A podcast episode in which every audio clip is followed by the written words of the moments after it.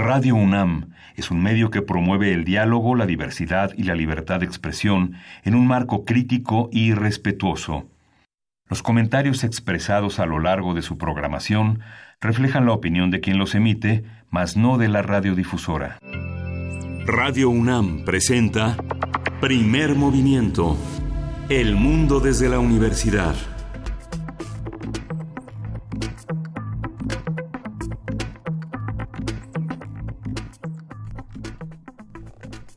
Hola, buenos días. Hoy es jueves 25 de abril y son las 7, 6 de la mañana en la Ciudad de México.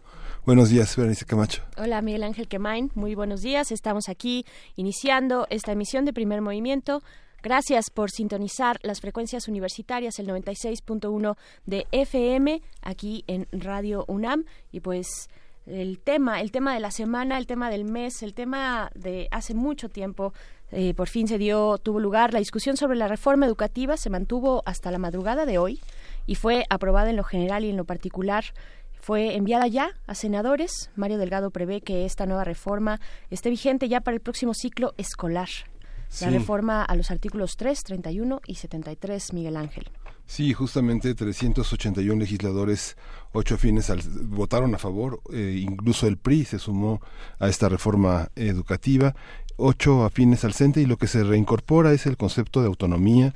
Se establece que el ingreso, promoción y reconocimiento será a través de un sistema de selección regulado por una ley secundaria se desaparece el INE y se crea el Sistema Nacional de Mejora Continua de la Educación y bueno, se elimina la ley del servicio profesional docente y se creará en su lugar vía la ley secundaria, la ley del sistema para la carrera de los maestros y las maestras. Y hace obligatoria, es un punto muy importante la educación desde el, desde el aspecto inicial hasta la educación superior. Por supuesto, veamos cómo sigue avanzando y cómo será también el debate en senadores. Esto todavía no termina y tenemos pues hasta el martes de la próxima semana que termina el periodo ordinario de sesiones. Estaba, estamos, y ayer lo mencionábamos, en este cuello de botella para sacar las distintas reformas en este periodo, al menos de manera ordinaria, ¿no? Sí, y una nota interesante para la Ciudad de México es la eh, igualación que propone la Secretaría de Movilidad de crear un padrón un, un, padrón de choferes y autos y considerar que deben de tener una licencia especial de tipo E1 realizar revista vehicular y bueno eh, esto iguala a Uber Cabify y Didi con taxis y es algo que se está haciendo en varios estados. Por ejemplo Campeche ya desapareció Uber no ahí Mérida es una batalla del gobernador personal contra este tipo de movilidad creo que si revisamos la cantidad de denuncias y de delitos cometidos en una plataforma que no tiene ninguna garantía para el transporte, para, para el usuario, vale la pena pensar en que tengamos identificados a quienes, quienes ofrecen el servicio, qué autos y qué características tienen, y solucionar esta desigualdad que existe entre los taxistas que tienen una competencia, pues evidentemente desleal, ¿no? Que la tecnología permite una competencia desleal desde que hace por lo menos una década los taxistas están peleando, este, sin parar en este, en este tema. Los taxistas tienen derecho a usar una plataforma o no, o sea, simplemente salir a la calle y que alguien les haga la parada y pararse y tener la confianza de la ciudadanía de que no van a ser vejados o asaltados o maltratados, ¿no? Por supuesto, todas las, las posibilidades que da la tecnología y que requieren ser eh, reguladas reguladas porque sí sí dan opciones pero pero hay que ver cómo, cómo se presentan y a quiénes están afectando, pues en este caso al gremio de taxistas y transportistas en, en nuestro país. Y pues bueno, un debate que además lleva ya bastante tiempo. Y entre otras cosas, pues queremos saber cuántas, no, no nosotros, sino el INAI, quiere saber cuántas son las concesiones mineras vigentes en México. Vaya, vaya tema. El INAI, el Instituto, Instituto Nacional de Acceso a la Información, ordenó a la Secretaría de Economía que revele el número de eh, concesiones vigentes, así como específicamente aquellas que fueron concesionadas en los últimos seis años. Vamos a ver qué sale de ahí. Vamos a ver, es una obligación por parte de la Secretaría de Economía que dé a conocer eh, ante esta petición, digamos, de información del mismo INAI, que dé a conocer, pues, cuál es el número de concesiones mineras vigentes en nuestro país, quiénes son, cuáles son las empresas que, que están detrás, eh, cuáles son los números, cuáles son, dónde están ubicadas también geográficamente. En fin, un tema que yo creo que va a dar mucho de qué hablar, Miguel Ángel. Así como todo lo que tenemos preparado para esta emisión de jueves. Ya es jueves, lo estamos logrando juntos. Les enviamos un abrazo, unos buenos días y esperamos también que ustedes se pongan en contacto a través de nuestras redes sociales, arroba PMovimiento en Twitter y Primer Movimiento en Facebook. De verdad que serán muy bien recibidas todas eh, pues sus buenos días, sus comentarios y lo que quieran agregar. Sí, le damos la bienvenida a Chihuahua en las frecuencias 105.3, 105.7 y 106.9. Vamos a estar con ustedes de 6 a 7.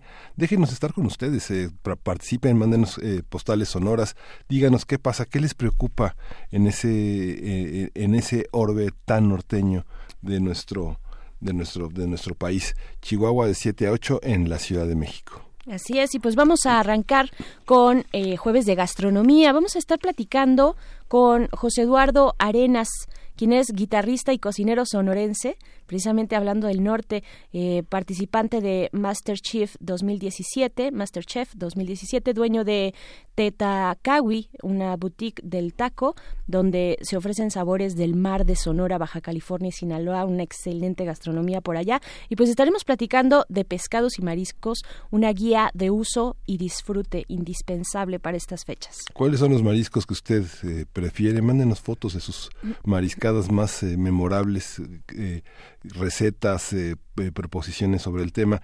Vamos a tener también hoy a Alfredo Ávila, él es investigador del Instituto de Investigaciones Históricas de la UNAM y presidente del Comité Mexicano de Ciencias Históricas. Hoy vamos a hablar de historia fiscal a fines de la colonia. Así es, y en nuestra nota nacional, un tema de verdad relevante, el apoyo a los campesinos amapoleros en Guerrero. Esto en el comentario de Ricardo Castillo, director de Cuadratín Guerrero, politólogo y periodista, con quien ya hemos tenido la oportunidad de platicar en este espacio. La segunda vuelta electoral en Ucrania es nuestra nota internacional. Va a comentarle el doctor Adolfo Laborde. Él es analista internacional y profesor investigador de la Facultad de Economía y Negocios de la Universidad de Anáhuac. Y después la poesía necesaria que me toca a mí. Ya está todo listo y con mucho gusto para que nos demos ese respiro y ese descanso por ahí de las nueve de la mañana. Después de eso, la mesa del día, como es jueves, son mundos posibles con el doctor Alberto Betancourt, doctor en historia, profesor de la Facultad de Filosofía y Letras de esta universidad y coordinador del Observatorio del G20 de la misma facultad. Vamos a estar platicando con él, pues el tema que nos propone es esta biografía, acercamiento a Arturo Rosenbluth eh, y las contribuciones, sus contribuciones a México en el nacimiento de la cibernética y la inteligencia un tema de verdad interesante, rastrearlo desde nuestro país con esta figura tan, tan importante. Y pues bueno, ahí está eh, todo lo que vamos a estar conversando. También tendremos una, una invitación, hay una convocatoria de arte, platicaremos con Fátima Mora ya hacia el final, los últimos minutos de esta emisión. Eh, Fátima Mora es la directora de la Central Casa Creativa. Vamos a ver qué significa esto de tonal, convocatoria de arte. Y pues con esto arrancamos, Miguel Ángel. Sí, vamos a arrancar con música de Alice Coltrane y Joe Anderson, es Earth.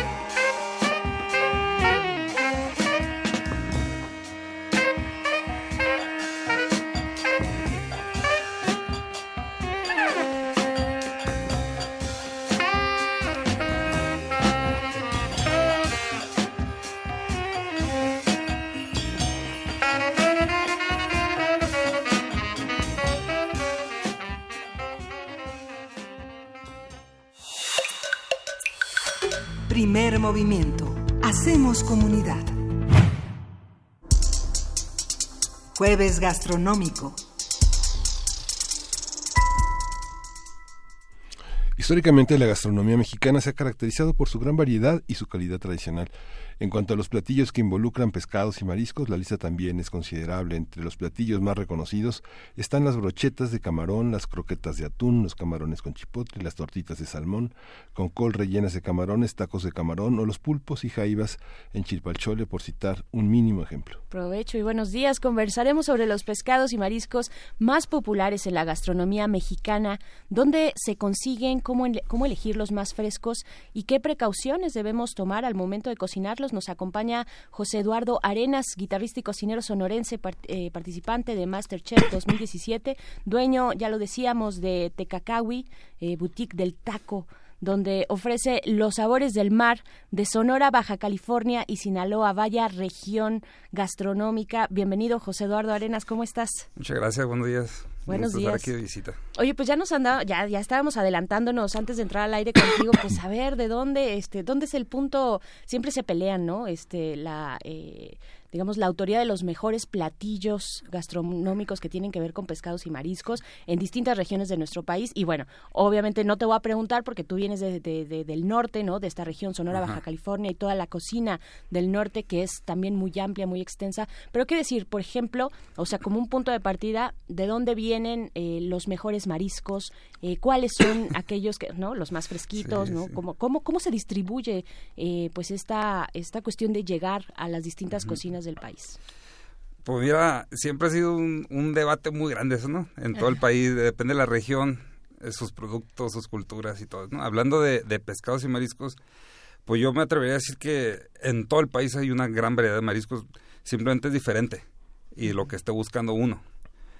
Por ejemplo, eh, en el norte del país tenemos aguas muy heladas, todo lo que es el Pacífico, el Mar de Cortés, son aguas muy frías donde te vas a encontrar pues mucho crustáceo, mucho camarón, también te encuentras mucha ostra, mucho animal de, de, aguas muy profundas, como el calamar, por ejemplo, la langosta, la bogavante, que ya son aguas más como eh, por ensenada del Mar de Cortés, las almejas. De la parte sur del país se encuentra mucho pescado, muy buen pescado también. En la parte del Golfo hay muy buen pescado. Entonces, no se trata como de ver cuál tiene mejor y cuál no, sino la variedad, la, distinta variedad de especies que se encuentra a lo largo de todo el litoral mexicano. ¿Qué, diferencia hay entre comprarlos frescos y comprarlos congelados? Digo, acabamos de salir prácticamente de una época en la que este, los mariscos son los reyes de la cocina, los pescados y los mariscos. Y se compra mucho congelado y se compra mucho este, Marisco eh, fresco. ¿no? En la Nueva Viga, que este, tenía el dato de que el 80% es importado, en el supermercado el 60% es, nacional. Este, ¿cómo, ¿Cómo son esas diferencias? Mira, actualmente es, es muy común y no es nada peligroso comprar marisco congelado ni pescados. Ni, ni mariscos congelados. O sea, todo el proceso que llevan es muy, muy limpio, muy sano, no pasa nada, siempre y cuando sea de la, de la pesca a la productora, a la procesadora y lo empaquen y lo congelen. Si es un marisco que ya tiene muchos días que está, que fue pescado, que fue recolectado, y aunque lo tengan bien refrigerado y después se congela, ahí sí puede haber problemas. Pero no tenemos manera de saber si eso ocurrió, si el, si el proceso fue casi inmediato, ¿no? Pues tanto así uno como consumidor final, pues no, no lo sabe. Pero sí hay medidas regulatorias, obviamente la pesca que, que regula todo eso. Y sí, las pescadoras que están en, en todos los puertos, por ejemplo en Mazatlán, en Guaymas, en Acapulco, en el Golfo, todo eso, sí son, tienen unas plantas procesadoras muy grandes y sí están reguladas. Y así como pescan el, el, pescado, el marisco, rápidamente lo procesan y lo empacan y lo distribuyen. O sea, se congela y se distribuye, como lo que usted mencionaba sí, sí hay mucha distribuidor interna en el país, pero también se exporta mucho marisco de México a otros países y de otros países se importa mucho pescado sobre todo. Ok, y cómo ese, ese yo creo que es un buen punto en el cual podríamos tal vez este ser un poco hacer un poco de detalle, ¿no? ¿Por qué estamos exportando importando tanto y, y, y cómo es esta contradicción tal vez de que exportamos una gran cantidad también? ¿Qué es lo que estamos importando y qué es lo que sacamos al mundo también? Mira, la mayor parte, lo que yo tengo entendido es que la mayor parte del pescado que se importa es de cultivo. Ah, ok. Es mucho más barato. Y casi todo proviene de allá de Asia, de con los chinos. O sea, se, se cultiva pues casi casi lo que quieras. trucha de lobinas, hasta camarón, ostras, de todo se cultiva y lo mandan para acá y es mucho más barato. Ah, es más barato. Ajá, y de la misma manera aquí en México también hay mucha acuicultura, el cultivo de marisco. Y se exporta, la verdad, mira, para ser sincero, no sabría la razón por qué hay tanta esa exportación e importación. Me imagino que porque somos mucho dinero, obviamente, ¿no? Y el mercado chino también, que es muy Sí, importante, no, en mucho, en mucho. eso y en, y en muchos productos más. Ajá. Está por ta- lados. también gran parte de la producción que se hace aquí en México sí se queda aquí en el país. Sobre todo lo, lo que te digo, lo que es como de cultivos. ¿Sabe igual? Por ejemplo, no sé, uno come chiles serranos que no pican y que son chinos, ¿no? Ah, pues no. No, o, el, o, el, o el chile, ¿cómo se llama? El de árbol también, el chino, pues no, no está picando No un chile de árbol ¿no? nacional. La lobina no sabe igual. No. No No, lo que pasa es que cua- lo- los cultivan, no es el mismo alimento al que el, el animal, el pez, consume en su propio hábitat, pues en el mar. Y sí se les dan en- dentro de los estanques donde, donde los cultivan, sí se les da mucho, procuran darle alimento marino, mucho yodo, mucho sodio también, pero no es lo mismo, pues no. Nunca, y hasta el color cambia un poco. Sí les tienen que dar en el alimento un poquito de pigmento, para que cuando abran el pescado, por ejemplo la trucha, Ajá. si salga como rosita, pues. Porque si no, pues no sale blanca, como cualquier otro pescado. Y pues no, oiga, no. Eso, eso Sí, no es- a la hora, no o el salmón, ¿no? Cuando co- Sí. el salmón de cultivo también, pues si lo abren y no sale rosita, pues dice, oye, esto no es salmón. Claro, Sí. claro. Si tuviéramos que pensar, digamos, en México como regiones donde se consumen cierto tipo de eh, pescados y mariscos, donde la gastronomía en alguna región se inclina más por un tipo de pescado que por otro, ¿cómo lo describirías? Yo lo describí- distribuiría un poquito el país y lo describiría, por ejemplo, en el norte del país es mucha cocina fría de mariscos. O sea, mu- mucha, mucha almeja, mucho ostión, callo de hacha, la pata de mula que tengo mucho en Sonora también. Muy, muy fresco, ¿no? Así literal, de la concha al tu platito o al tu cóctel y, y vámonos.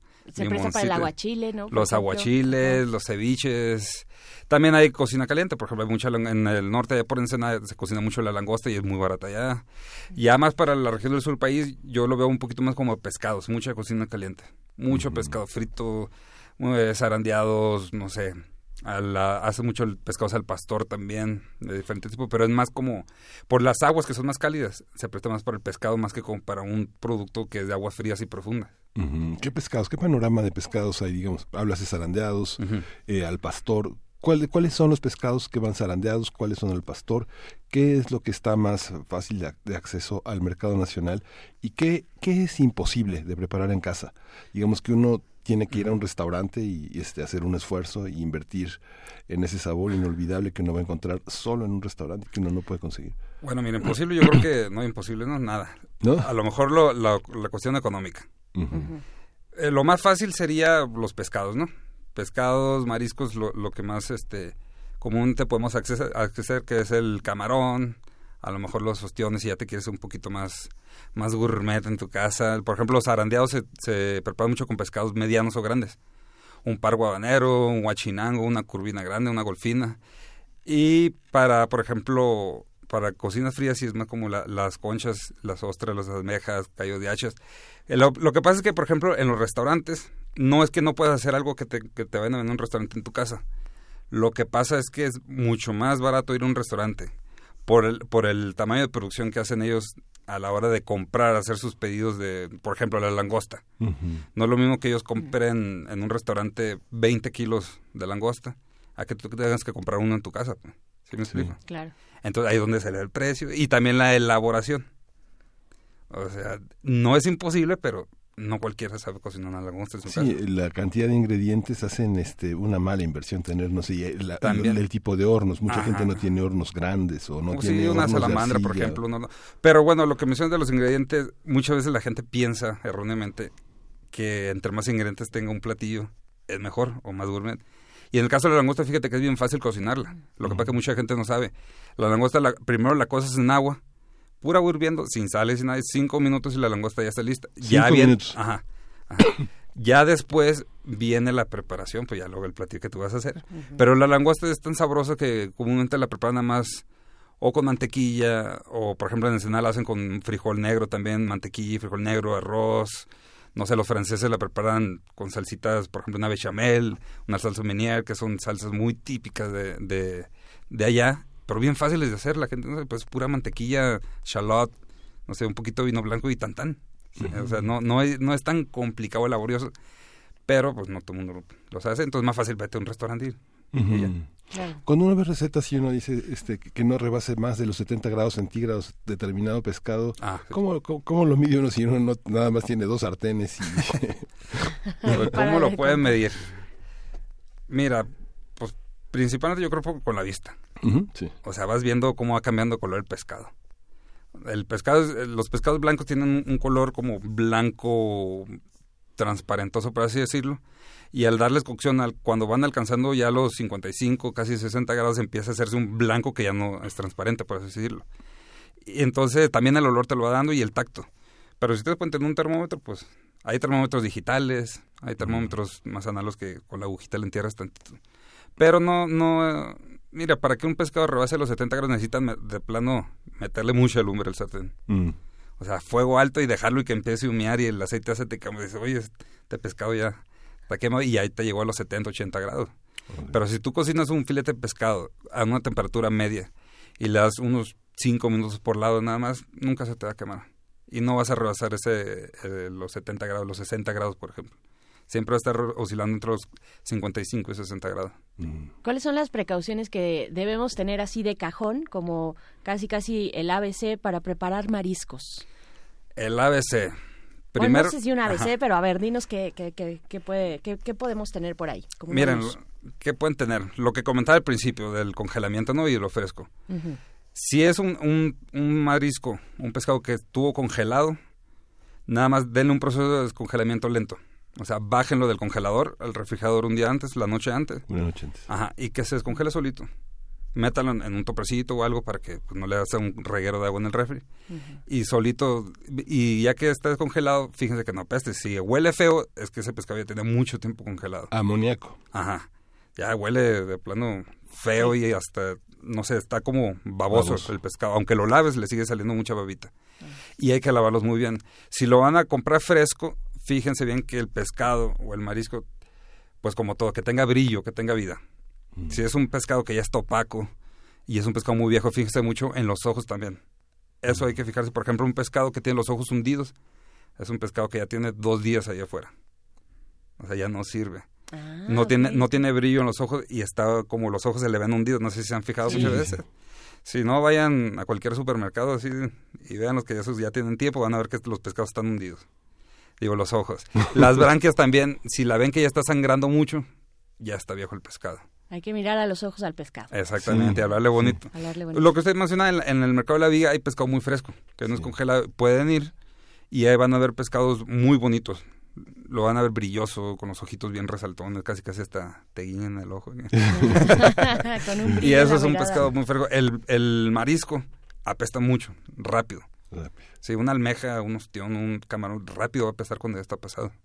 Claro, eh, aquí de pronto en el centro también queremos imitar mucho las cocinas eh, deliciosas de la costa, ¿no? Eh, por ejemplo, los eh, todo aquello que se hace, eh, nos ponían por acá el aguachile, ¿no? Ya nos decían en nuestras redes sociales el aguachile, se antoja, ¿cómo no? ¿Cómo, qué, qué precauciones tener con el aguachile? El aguachile. ¿Qué precaución tengo un Y aguachile? depende también de que, de que esté hecho, ¿no? Ajá. Mira, pues básicamente el aguachile se hace con camarón, ¿no? Es camarón crudo. Se va cociendo un poquito con las ideas de limón. Aquí el truco del aguachile es hacer una salsita muy rica con limón y algún chile que a ti te guste, el chile serrano, un chiltepín. Ya hay muchas variedades, hay aguachiles, no sé, de habanero, con mango, pero el, el camarón obviamente pues va crudo. Es el primer- Entonces hay que tener mucho cuidado de lo que mencionamos, que el camarón no huela feo cuando lo compren. Hay que lavarlo muy bien al chorro de agua. En, en- en su casa, así en el fregadero, lávenlo bien al chorro de agua, que sea agua fría, no vayan a echar agua caliente porque se empieza se empieza a cocinar entonces con agua muy fría, enjuagarla bien y mantenerlo siempre, si en lo que se está trabajando, mantenerlo, si tienen un bowl, un recipiente con hielo, ahí siempre échenlo. Que el- hay que procurar que el camarón no pierda una temperatura de, de 4 grados, que no rebase los 4 grados centígrados. Entonces por eso hay que mantenerlos en hielo siempre, en lo que se está trabajando, en lo que se está abriendo en, en el corte de mariposa y todo eso, y los echando en hielito. Claro.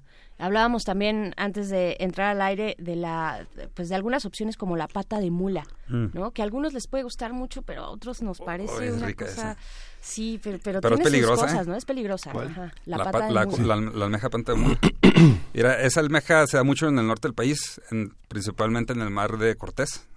La pescan mucho en Guaymas. Ahí yo la comido mucho. De hecho, hay, una, hay unas almejas bien, bien conocidas en una curvita que va rumbo a San Carlos, salía a Guaymas. Sí. Y así como llega la almeja, que la traen los buzos, la abren y te la sirven. Y e- es, muy rica, y mucha gente la busca por eso. También la buscan mucho por el- la cuestión esa que hablamos, ¿no? Del peligro, como un reto comer la, la Sí, pata de mula. no, es para porque es muy sucia. Sí, es una, es una almeja que, que se encuentra en los arrecifes, pero bien enterrada. Entonces el buzo la tiene que casi casi escarbar. Es muy sucia. Aunque la laven, por dentro sigue estando llena de tierrita del mar. El caldito que tiene no es muy rojo. Te- como te comentaba, parece como si fuera sangre. Entonces por eso muy- es muy escandalosa. Mucha gente le tiene miedo. La abren y le echan al- como a la copita para hacerte el cóctel. Y pues sobres, limón y salsita, directo. Eh, pero es peligrosa. Por, porque por lo mismo contiene mucha amiba. Mucha gente sí se enferma o se intoxica y eh, puede ser muy peligrosa. Eh, Eso es como para estómago ya. Es un volado también. Sí, Sí. sí, ya, para estómago rudo. Ajá. Sí. ¿Qué- Sí, directamente después, del- después de consumirla al baño, prácticamente. ¿no? Sí, yo creo que sí. la, mayo- la mayoría de la gente, ¿no? Sí, sí. ¿Qué otros ejemplos de este tipo tenemos en la gastronomía de mariscos particularmente? ¿Qué otro ejemplo de algo peligroso? De algo peligroso o algo Y muy particular, que, peligroso y sabroso. Por ejemplo, aquí en, en mucha gente no sabe, pero aquí en México también hay pez globo. Es el, es el botete. El botete, Ajá, sí. el pez botete. No sé si lo han visto el pescado botete. Ese pescado, yo he visto que lo pescan mucho en el Pacífico, en Mazatlán. Y al igual que el, igualmente que el pez globo de China, de Japón, por aquellos rumbos, también tiene unas glándulas que es venenosa. Y es, es un pescado que de hecho no tiene escamas, es muy fácil de limpiar.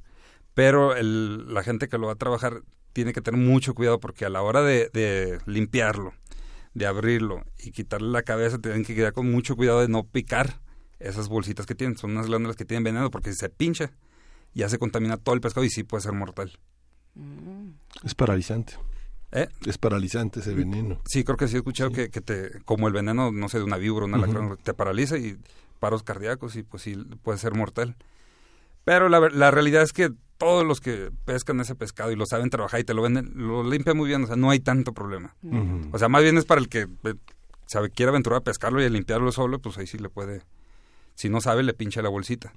Pero la gente que trabaja con el botete, pues lo limpia muy bien, no pasa nada y es muy sabroso. Es un pescado que sabe muy rico, muy, muy suavecita la carne.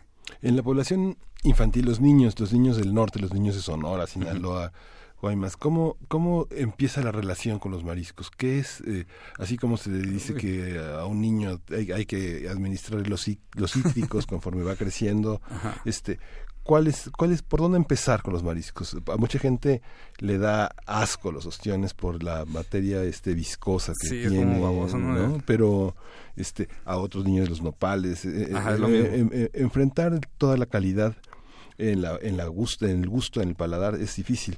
¿Cómo introducir a alguien que no que, que empieza a vivir a los A mariscos? los mariscos, yo creo que principalmente en casa. Allá en, en Sonora, por ejemplo, se consume mucho marisco, a pesar que mucha gente piensa que es pura carne, ¿no? La carne asada. También tenemos mucho marisco y en casa se cocina mucho.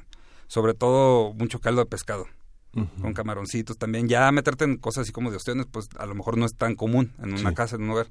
Pero sí es mucho pescado, muchos caldos, eh, camarones, a lo mejor hasta caldo de pulpo, y ya empiezan a meter al niño, ¿no? Y fuera de casa los fines de semana, pues hay lugares donde comer mariscos sobran. Entonces es muy, es muy fácil que los papás lleven, se junten los fines de semana con la familia y vamos a comer, compadre. Entonces van a los mariscos, llevan a los niños y, lo, y, lo- y los papás le van enseñando y el niño ve cómo el papá se come el ostión, se come las almejas, la jaiba, lo que le pongan y le van dando de poco a poquito y el niño también como por naturaleza quiere imitar al papá. Pues. Claro, Sí. claro. El Al- plebe. Al plebe quiere imitar al papá, pues. Entonces ahí es donde va aprendiendo y se va dando cuenta que a lo mejor hay, por ejemplo, unos moluscos que se ven medio raros así, Sí. pero saben muy ricos. Y ya con el limoncito, la sal, pimienta y todo. Sí, está armadísimo. ¿Cómo, cómo tallar un pescado? ¿Cómo, cómo limpiarlo? ¿Cómo limpiar el pescado? Es muy fácil. Mira, el, hay pescados que tienen escama y hay pescados que no tienen. Cuando tienen escama, lo, lo ideal es hacerlo en el fregadero siempre, en su casa. Con al chorro de agua, primero lavarlo bien, sacarle toda la suciedad, la tierrita que pueda tener. Y Mira, venden unos aparatitos que se llaman escamadores o desescamadores. Pues para rasparlo y quitar las escamas. Si no tiene, hasta con una cuchara se puede hacer, no pasa nada. Lo único que yo les recomiendo es que metan primero el pescado a una bolsa y ahí le empiecen a dar, porque si no, la, cuando ustedes jalan la escama, hay que jalarla en sentido contrario, ¿no? Entonces, cuando le raspan, la escama sale como confeti, pues empieza a se hace un cochinero, entonces ahí le encargo para limpiar su cocina. Mejor métalo en una bolsa y, ahí y adentro de la bolsa meten la mano y ahí le empiezan a raspar el pescado en contra de las escamas y ya vuelan todas las escamitas y ya lo, lo sacan y lo lavan bien. Después hay que quitarle la piel, si no saben cómo quitarla, pues ahí sí tiene, ahí sí tiene su truquito, hay que meter el cuchillo en contra y jalar un poquito y lavarlo únicamente con agua, a chorro de agua, no hay que echarle ni cloro ni esas cosas a, los pescados. Pura agua. Oye, una, eh, eh, una buena sopa de mariscos. Vemos que en los supermercados venden este paquetes congelados que dicen sopa de mariscos, ¿no? Y ahí viene una variedad de cositas que, este, que da la impresión de que son muy comerciales, ¿no? De que están, pues, que, pesa más lo que menos vale y, este, y es un producto que suele ser caro con algunos pequeños tentáculos de pulpo, dos camarones bailando ahí. Pero ¿qué lleva una, qué lleva una buena sopa de mariscos? ¿Cómo, cómo empezar a condimentar el caldo? ¿Cómo darle temperaturas se, ponen cuando empiezan a hervir, hay otros que empiezan el, el hervor este, junto con el caldo. ¿Cómo hacerla? Bueno, mira, una buena sopa mariscos, como todo, empieza con un buen consomé o un buen fondito, ya sea de verduras o un fondo de pescado. Hay veces que ya lo venden hecho, usted lo puede hacer.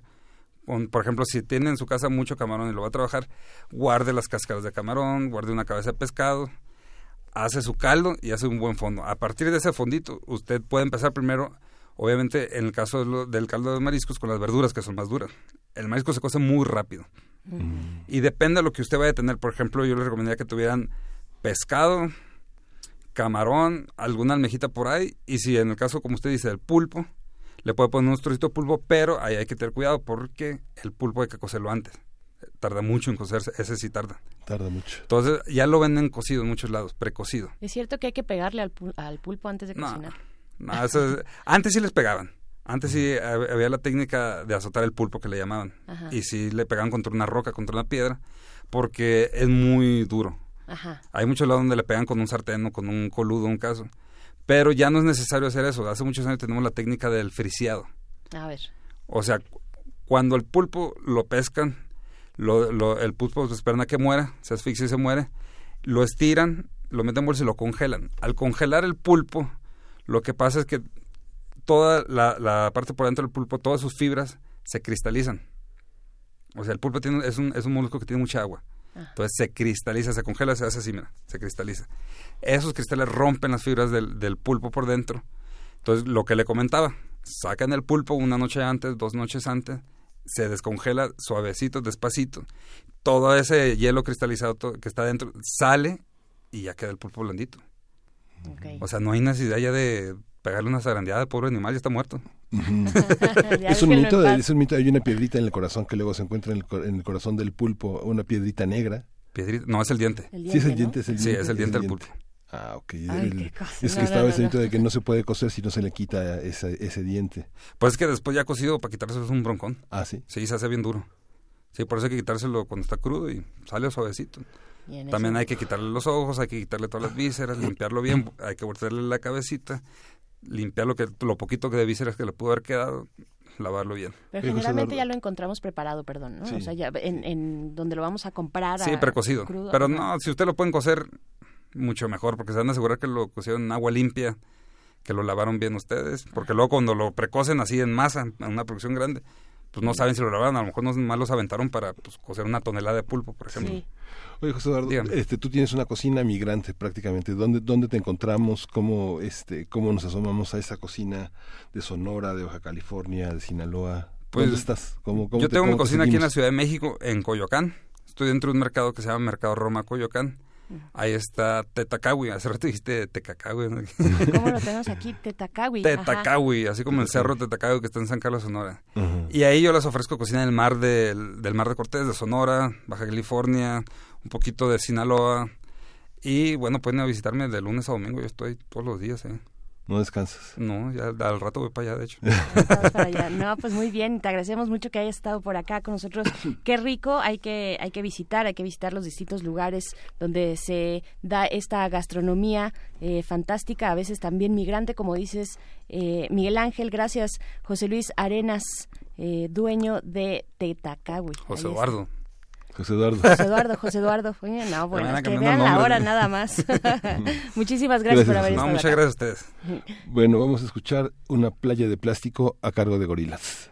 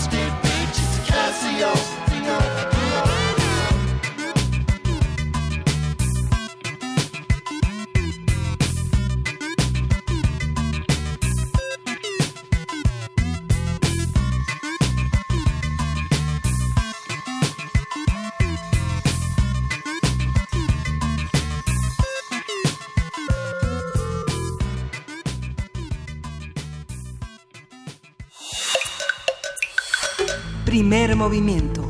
Hacemos comunidad. Historia de México.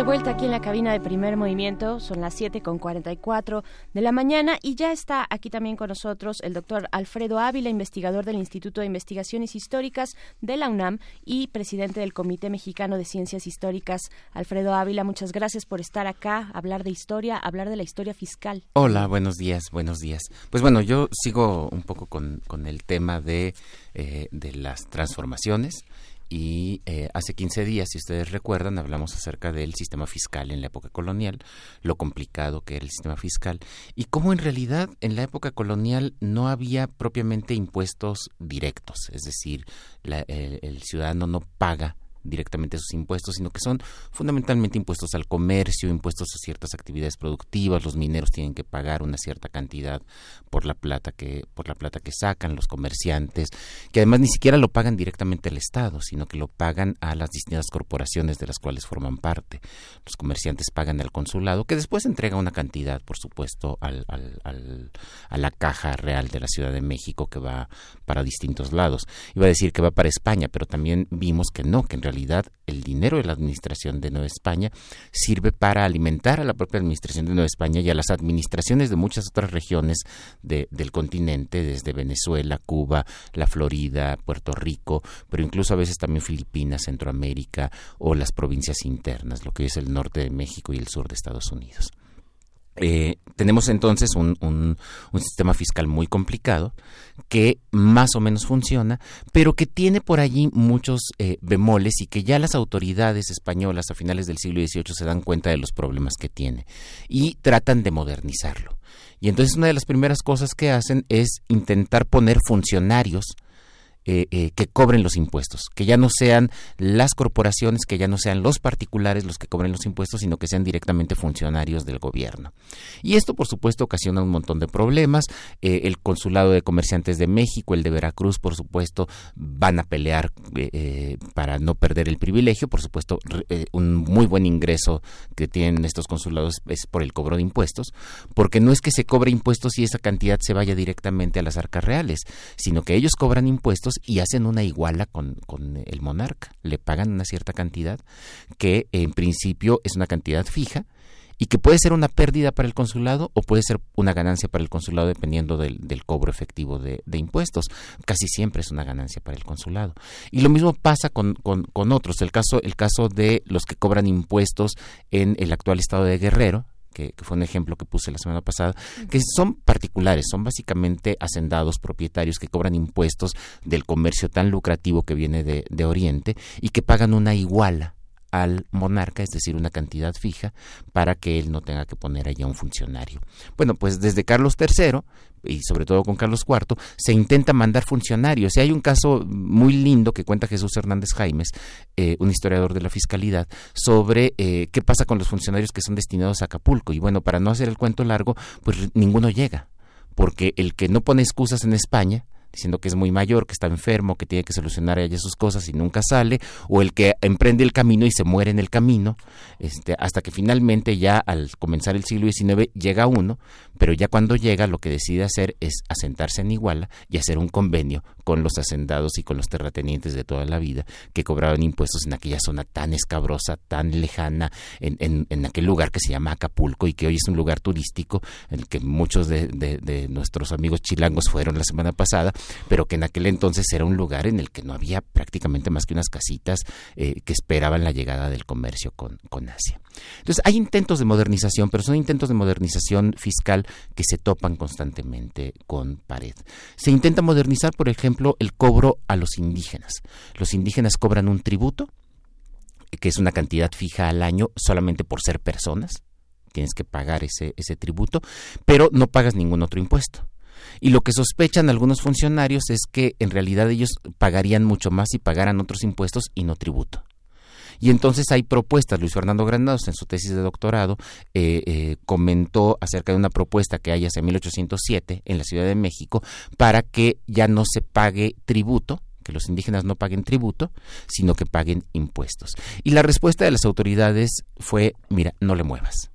No le muevas porque esto nos va a generar muchos problemas, porque aunque sea menor la cantidad, es mucho más fácil cobrarle a una república de indios el pago de un peso o de dos pesos por persona, que estar haciendo cuentas de cuánto comerciaste, de cuánto sembraste, de cuánto tienes que pagar de diezmo, de cuánto tienes que pagar de alcabala, de cuánto tienes que pagar por, por otros conceptos.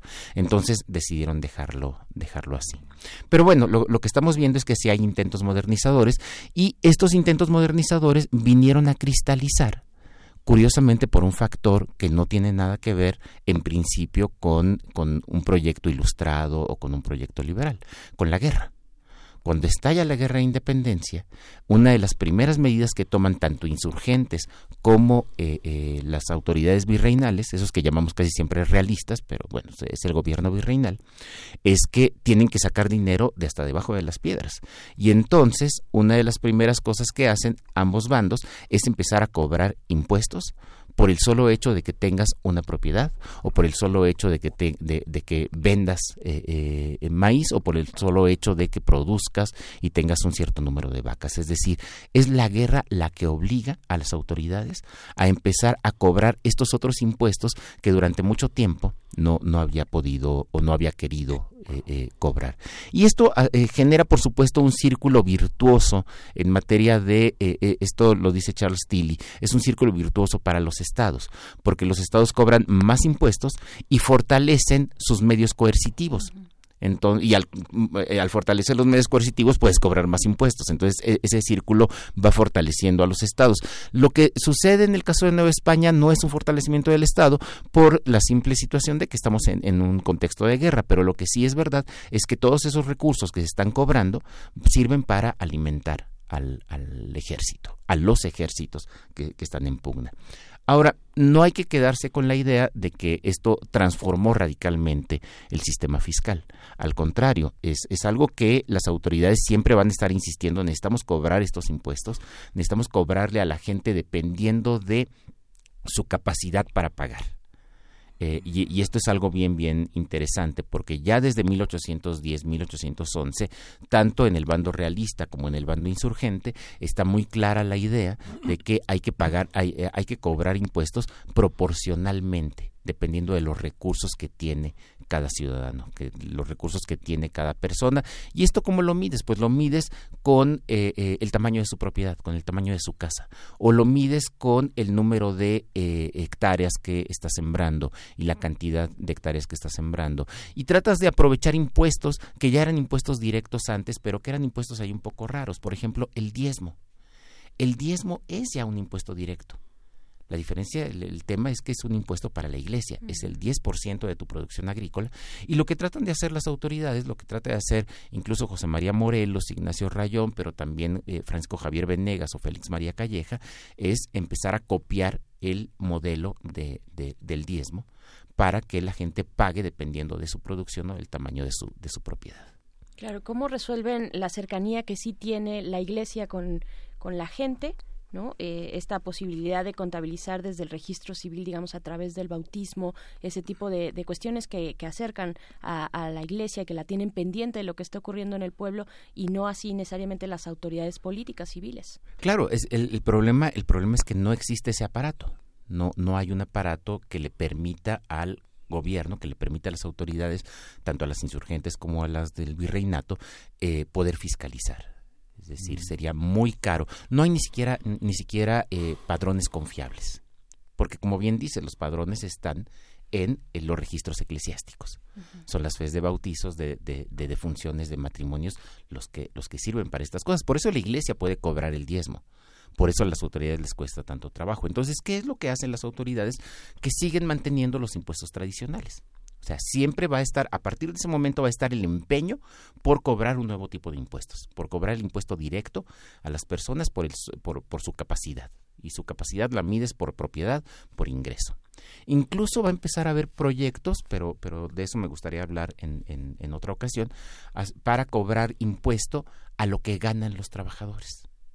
Es decir, una especie de impuesto sobre la, sobre la renta. Eh, que por supuesto tampoco cristalizan en ese, en ese momento. Si no tienes manera de medirlo, pues es, es, es, difícil cobrarlo.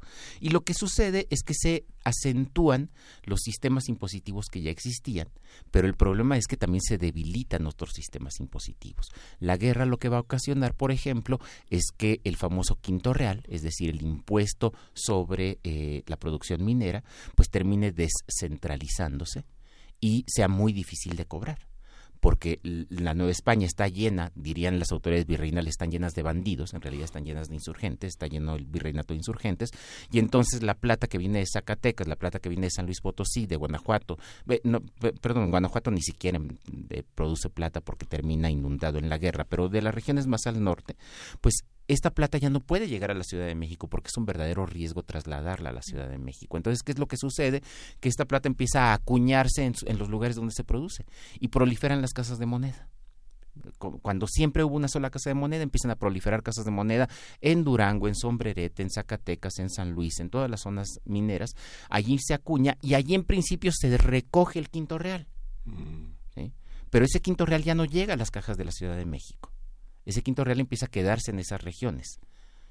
Y, no hay tampoco garantía de que se esté pagando efectivamente el quinto real. porque esa plata termina exportándose no a través de México y Veracruz, sino se va a empezar a exportar a través de Tampico, por ejemplo, o a través de otros, de otros puertos.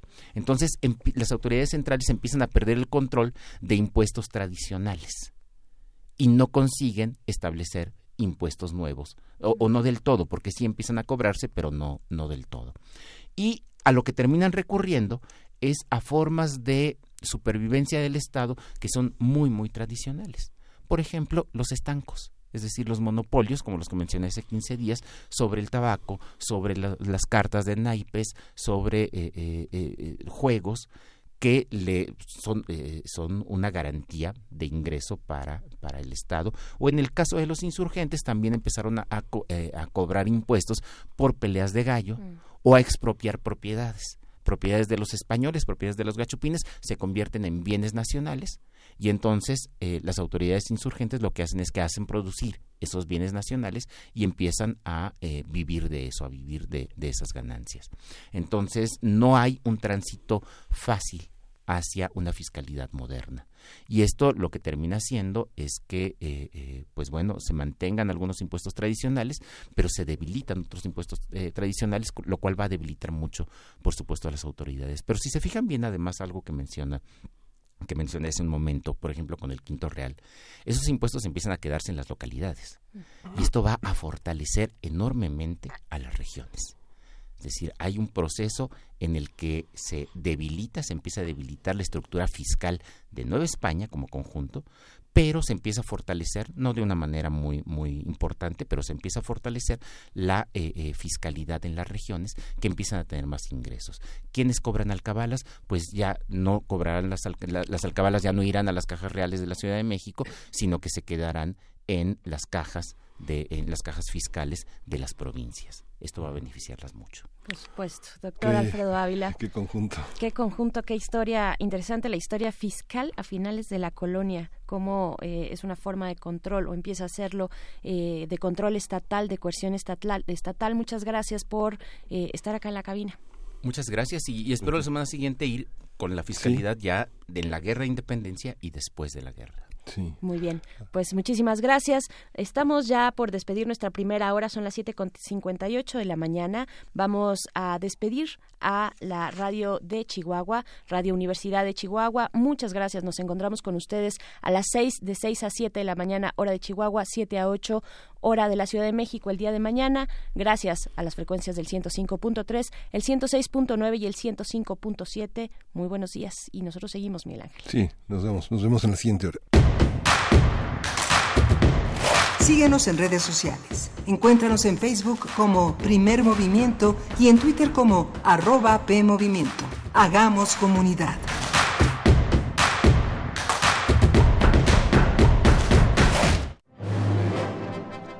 Imagina cuántos intérpretes han dejado el alma frente a estos reflectores.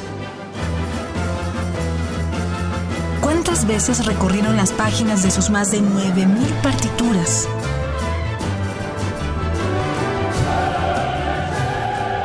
¿O cuántos corazones han levantado en más de ocho décadas? Eso es experiencia sonora. Orquesta Filarmónica de la UNAM, domingos a las 12 del día por el 96.1 de FM. Radio UNAM Experiencia sonora.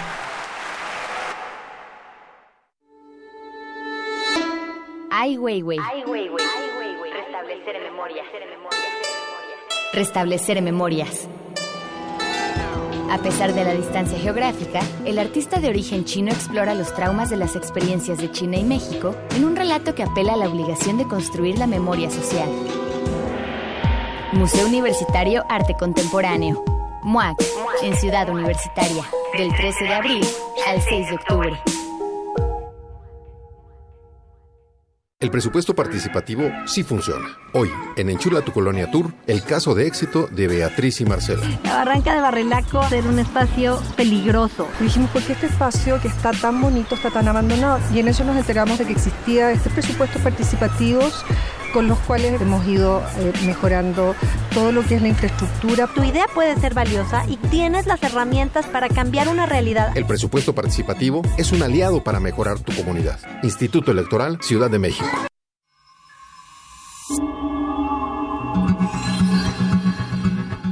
La minificción es un género literario que consiste en narraciones breves.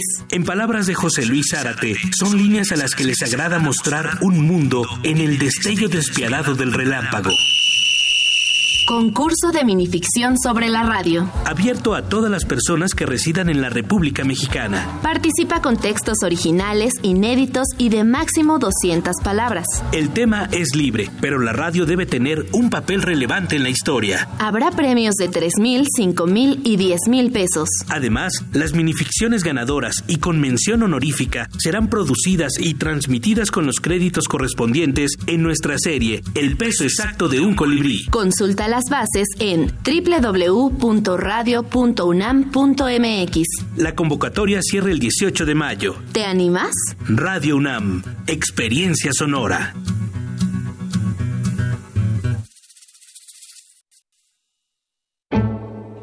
Una fecha reúne grandes episodios. Celebramos las letras, la vida de quienes escribieron y la valentía de una princesa que junto a su amado logró vencer a un dragón. De la sangre de este ser brotaron flores.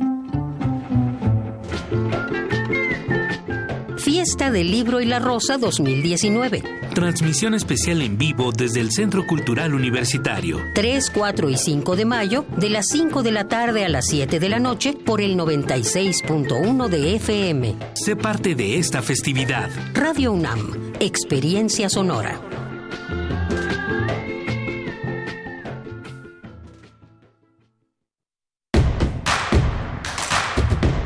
Queremos escucharte. Llámanos al 55 36 43 39 y al 55 36 89 89. Primer movimiento. Hacemos comunidad. Son las 8 de la mañana con 3 minutos desde la Ciudad de México, en donde transmitimos a través del 96.1 de FM en Radio UNAM. Esto es Primer Movimiento. Le damos la bienvenida a todos los que nos sintonizan a través de esas frecuencias, pero también desde la radio Nicolaita en el 104.3 que transmite para la ciudad de Morelia. Nos da mucho gusto saludarles esta mañana a la Universidad Michoacana de San Nicolás de Hidalgo, con quienes hacemos este enlace durante la siguiente hora de 8 a 9 de la mañana. Muchas, muchas gracias por sintonizarnos. Les hacemos la invitación a ustedes también, eh, aquí desde cabina, Miguel Ángel Quemain y Berenice Camacho, a que nos escriban. Si, si están escuchándonos desde el 104.3, escríbanos a través de nuestras redes sociales. Díganos cómo la están pasando por allá. Díganos cómo es también la vida universitaria, la Universidad Michoacana de San Nicolás de Hidalgo, que es eh, lo que se disponen a hacer en este momento. Coméntenos su día, arroba PMovimiento en Twitter y en Facebook Primer Movimiento. Así también, Miguel Ángel, pues ya tenemos muchos comentarios que se han ido acumulando y que de pronto pues no nos da tiempo de leerlos, pero bueno, de leerlos al aire, pero sí estamos pendientes de lo que nos escriben en nuestras redes sociales. Estuvimos en esta plática, eh, este tema que nos propone el doctor Alfredo Ávila, la historia fiscal a, fin, a finales de la colonia, pues una historia insospechada eh, que tiene relaciones con el poder, evidentemente, pues interesantes. También tuvimos la conversación con José Eduardo Arenas y de ahí salieron varios comentarios en redes sociales esta cuestión de los pescados y los mariscos, una guía de uso y disfrute en nuestro país, Miguel Ángel. Sí, es que es de una amplitud enorme la revista, eh, la revista mexicana del consumidor a lo largo de varios años ha siempre publicado cosas interesantes sobre sobre las guías de cómo consumir mariscos, sobre la situación de la pesca y las certificaciones en México que son tan importantes, son una, una guía también muy accesible para todas las personas que tienen acceso a, eh, a Internet, el cultivo de camarón, de atún, de pulpo, eh, de scam, de, de, la, de la producción de langosta, de sardina, son parte de lo que México tiene como certificado a partir de este las certificadoras fundamentales, por ejemplo el British Retail, el Safe Quality, el Hazard Analysis and Critical Control Points. Hay una gran posibilidad de consumir mariscos con una gran seguridad. Preguntaba Alfonso de Alba, ¿qué tan cierto es aquel consejo que exhorta a no consumir mariscos en mayo, junio, julio y agosto, los meses que no llevan R?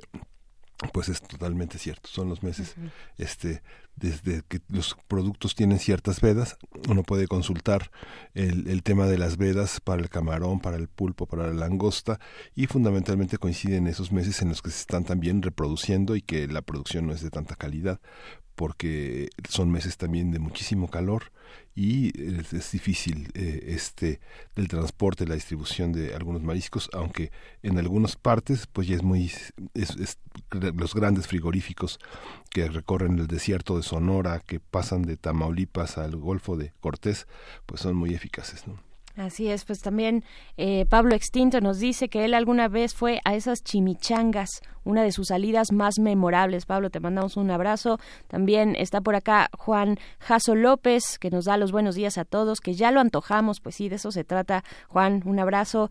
Eh, también Miguel Ángel G. Mirán estuvo excelente para no intoxicarse. Bueno, esta conversación eh, deliciosa que tuvimos con José Eduardo Arenas eh, pues de este restaurante en la Ciudad de México, Tetacagui, Boutique del Taco y pues que ofrece sabores él en su conversación y durante este momento que estuvimos con él pues sabores de, del mar de Sonora Baja California Sinaloa de toda esta parte norte de nuestro país. Y pues bueno deliciosa la conversación de verdad que tuvimos. Y vamos todavía porque nos queda mucho por, por delante dos horas de programa. Vamos a estar platicando eh, en nuestra nota internacional de la segunda vuelta electoral en Ucrania con el doctor Adolfo Laborde analista internacional y profesor investigador de la Facultad de Economía y Negocios de la Universidad Anáhuac. Y justamente vamos a tener también los jueves de Mundos Posibles con el doctor Alberto Betancourt. De pasadas las 9 de la mañana vamos a hablar de Arturo Rosenblut, de estas contribuciones que ha hecho a México como un, uno de los grandes científicos mexicanos que ha contribuido al desarrollo de la tecnología, de la cibernética y que va a estar con nosotros en la voz de Alberto Betancourt. Y bueno, eh, el, se prevén en las próximas semanas, en los próximos meses, eh, muchos vestigios arqueológicos que empezarán a, salir a la luz eh, con la construcción que inicia el próximo lunes del aeropuerto en Santa Lucía. El INA ha reportado que bueno es una zona muy importante en términos de vestigios arqueológicos. se prevén encontrar hasta mamuts. El Instituto Nacional de Antropología e Historia tiene en Pedro Sánchez Nava, que es el coordinador nacional de antropología de Lina, una fuente de investigación, una fuente de organización para seguir encontrando vestigios, vasijas, restos humanos, fauna pleistocénica, este, no solo mamuts, sino también camélidos y bueno, hay una hay una hay un esfuerzo de trabajar en conjunto todo este toda esta obra que iniciará a, partir de lunes en manos de la Sedena. Cierto, interesante, interesante este tema que ha estado surgiendo durante esta semana. Y bueno, queremos invitarles a que eh, continúen, por supuesto, con nosotros en esta escucha en primer movimiento, pero también queremos regalarles dos, eh, dos volúmenes, dos, dos ejemplares, perdón, dos ejemplares de un título que nos ofrece la editorial Océano. Se van a ir eh, ahorita les vamos a decir cómo se van a ir, pero el título es Nos quisimos matar de eh, la autora Jessica Reichman y el autor Sergio Krashkur.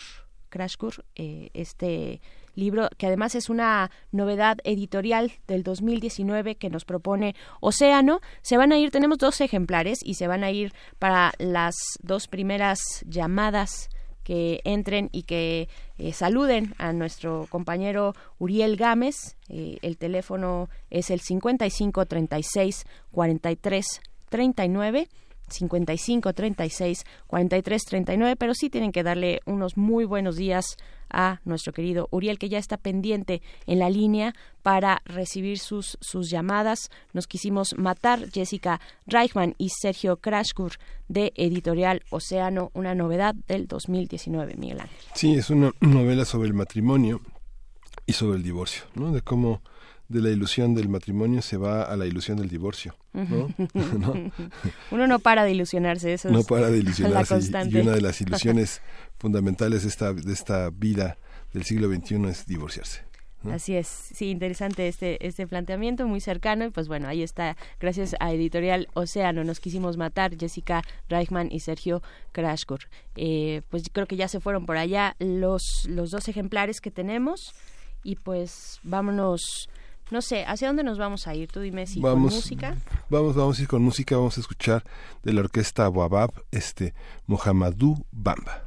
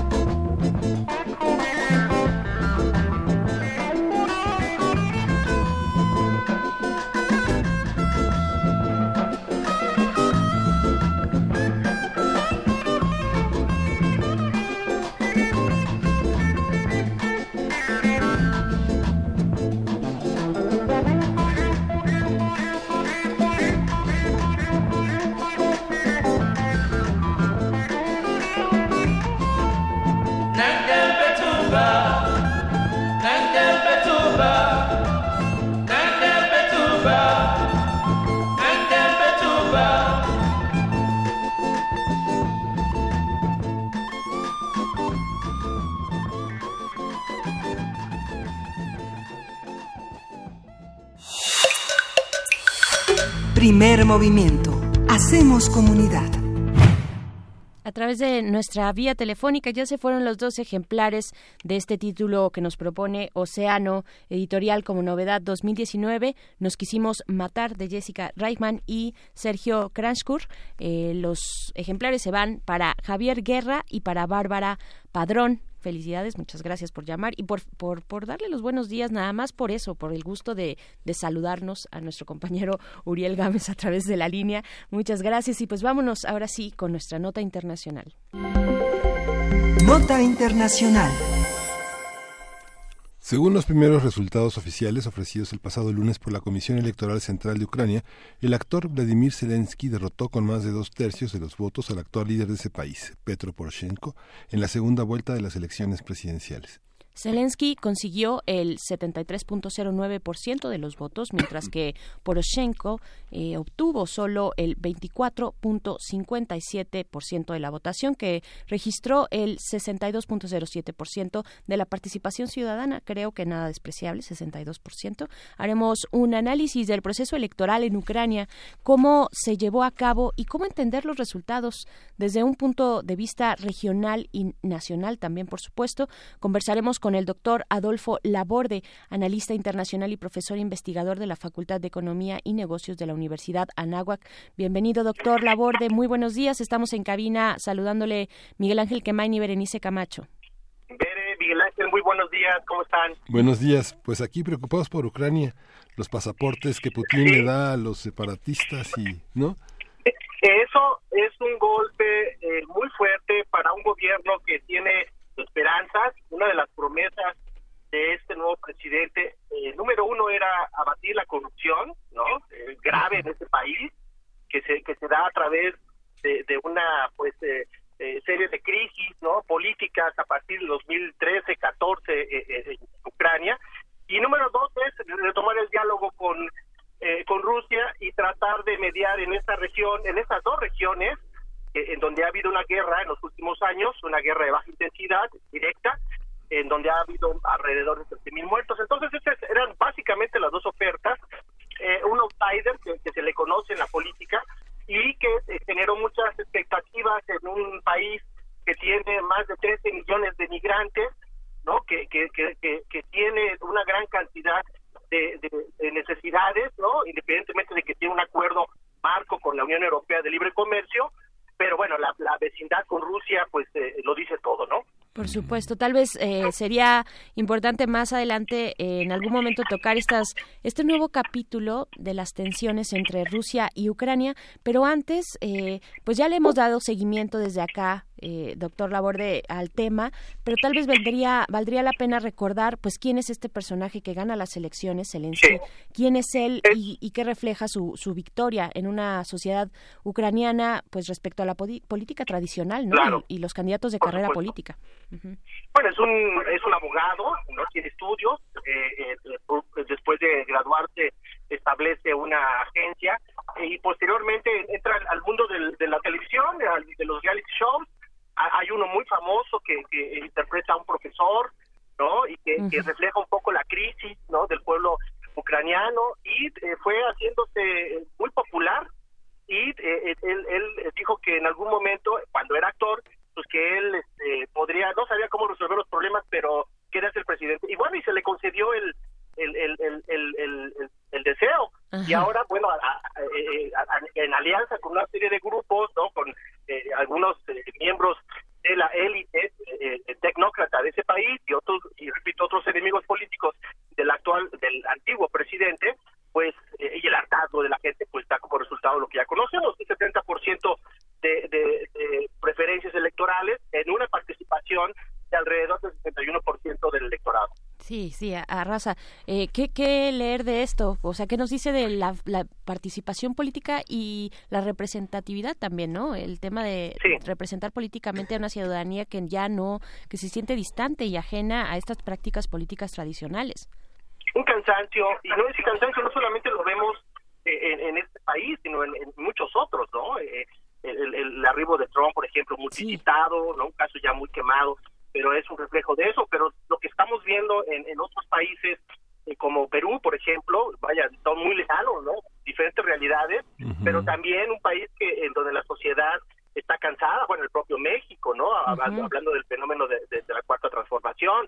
Entonces sí, hay un hartazgo, la gente espera que, que este tipo de- de figuras externas, ¿no? A las élites eh, políticas eh, ofrezcan cambios verdaderos.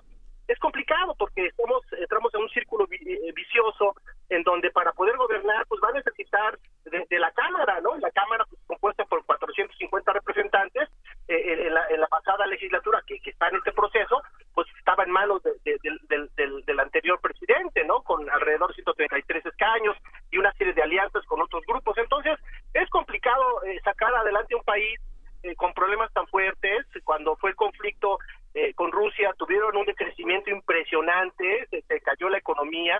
Este año eh, crecerán al 2.3%, pero siguen manteniendo una dependencia directa del comercio con Rusia, con China, y eso pues difícilmente pues va a cambiar de la noche a la mañana, ¿no? Porque es una tradición de muchos años, eh, en la geografía eh, eh, tiende sus trampas y eliminar de la presencia de, de- de Rusia en la región, sobre todo con esta guerra de baja intensidad, pues es muy complicado, ¿no? Porque no solamente necesita recursos para la defensa, sino también para reactivar la economía.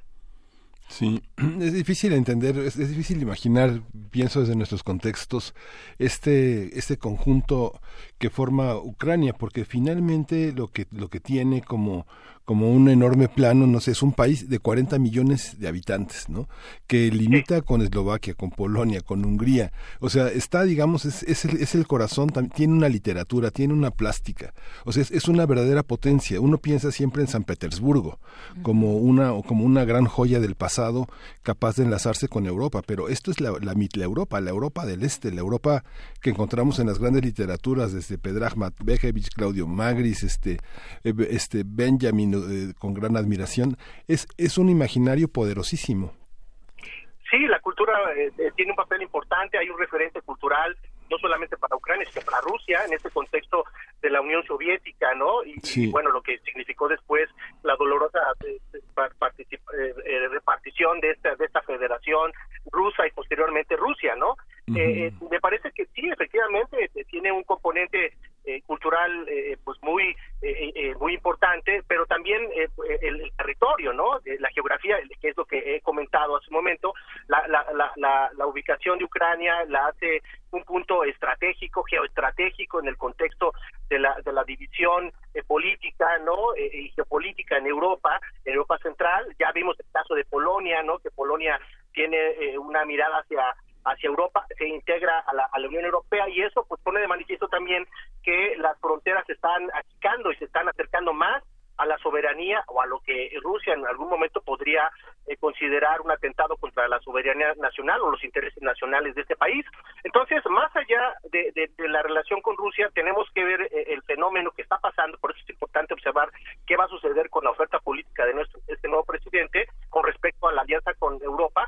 Vamos a ver cómo eh, se reconfiguran esas alianzas, qué apoyo va a haber, si va a haber esa política de apertura hacia Europa, que repito, en el 2006 se firma un acuerdo de asociación de libre comercio y que el siguiente paso es ser parte ya de la Unión Europea y el siguiente sería eh, pedir su membresía a la OTAN y eso ya sería, pues por supuesto, un golpe eh, pues mortal para eh, pues la seguridad de, de Rusia, dado que está buscando a toda costa mantener al margen este tipo de maniobras de la OTAN, independientemente de, de que esté debilitada por las acciones del señor Trump, sigue existiendo ese brazo militar y, por supuesto, estamos ante la, eh, pues la, el- el- el- la característica básica de un, de un poderío emergente, que es Rusia, ¿no?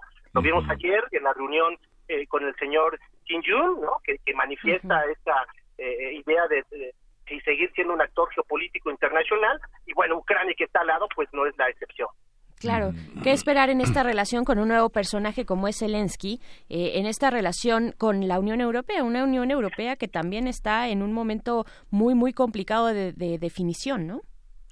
Sí, eh, la Unión Europea tendrá que definir cuáles son sus prioridades. En este momento está apagada la noticia del, del Brexit, pero se va a reactivar y esto pondrá de manifiesto un poco eh, pues el espíritu comunitario. Vendrán elecciones eh, en España, ¿no? Veremos si aparece o no aparecen estos nacionalismos. ¿Y esto por qué? Porque de, de- partir de, de- la cohesión o no política, de, este proceso espíritu eh, integracionista, pues se da también pauta a la, a, a la, a la parte supranacional, a, la parte de las organizaciones y cómo colectivamente se organizan en términos de, cooperación, en términos de seguridad colectiva, en este caso la OTAN. Entonces se, se tendrá que esperar a ver que cómo Bruselas reacciona ante esto y si es posible no que, que aproveche la coyuntura para eh, acercarse más a Ucrania y de esa forma pues de alguna manera también mover sus eh, fichas en el contexto de la aparición de nuevos eh, eh, poderes emergentes, en este caso Rusia, ¿verdad? ¿Qué, qué esperar de la recepción que tienen, eh, pues desde los distintos conflictos territoriales al interior de Ucrania, pues la recepción a este a, este nuevo personaje y también cómo interviene eh, Putin, ¿no? Eh, con esta facilitación de pasaportes rusos en estas zonas que han sido sublevadas o que han sido contrarias al gobierno central. Sí, bueno, el, el- tema histórico, ¿no? Eh, ya re- conecto nuevamente con el legado cultural ruso. Hay una gran eh, porcentaje, un gran porcentaje de, de gente de, de- de habla rusa, de, origen ruso, y eso lógicamente pues pone de manifiesto eh, la idea de- del señor ¿no? Esa es su bandera, defender los intereses de los rusos eh, más allá de las fronteras de Rusia.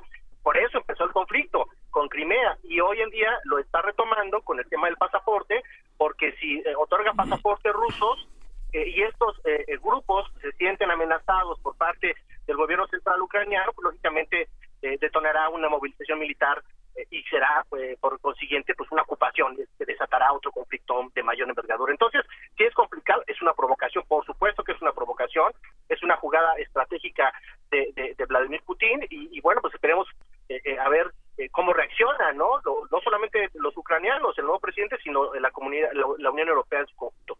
Ujú. Hay una, una ¿qué, qué tan, eh, la, el 80% de la población son ucranianos.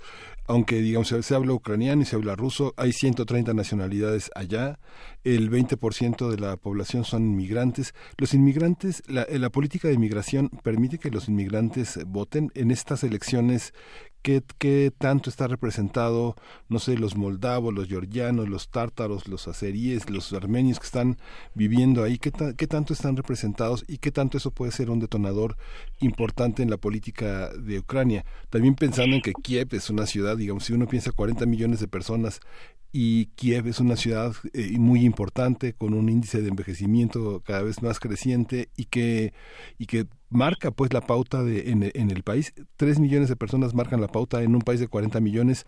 Cómo entender eso este Adolfo Bueno, hay que entender un poco el, el legado de la movilización de muchas etnias en el contexto de, de lo que fue la Unión Soviética. Había una gran interconexión entre las repúblicas y eso habla de, de estas movilizaciones, ¿no? Para entender un poco, hay que recordar también las políticas migratorias de, de- de la, la Unión Soviética en poblar eh, eh, con, población rusa eh, en Asia Central, ¿no? Entonces, si nos encontramos población rusa en Asia Central, pues no es gratuito, es una, una política migratoria muy efectiva eh, en, el, en, el, en, el- en la, en la parte de, de- de- de- del Pacífico Norte también, ¿no? En lo que fueron las Islas Kuriles, estas que se les arrebataron a Japón, ¿no? En la parte cercana a Corea. Entonces, eh, hubo una política eh, con la frontera con China también. Entonces, esa política no solamente movilizó rusos, sino movilizó otras etnias.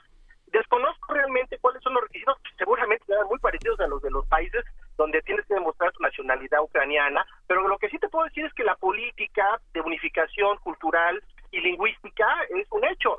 Recientemente, eh, me parece que el año pasado se aprobó una ley, eh, la Cámara de, de, de, de este país aprobó una ley en donde se oficializa el ucraniano como idioma oficial. Entonces van por ahí en un contexto de unificación, en un contexto de amenaza, ¿no? De, de- de lo que podría ser la influencia histórica de Rusia, no solamente en, la- en la- en las, en las expresiones culturales, sino en el idioma. Entonces el ucraniano ya es el idioma oficial y eso eh, me parece, pues, eh, perfila una política de unificación que seguramente eh, tendrá continuidad con el actual eh, presidente. Cierto, y está próximo a entrar ya en vigor es esta eh, esta nota que mencionas y que se puede encontrar aquí este en la en, en internet. La Rada Suprema el Parlamento ucraniano aprobó esta ley que pues da garantía al funcionamiento de la lengua ucraniana como una lengua estatal de uso público no así de uso privado digamos en el trato privado y a los ritos religiosos también otro tema eh, muy muy importante. Y pues bueno eh, ve- veremos en qué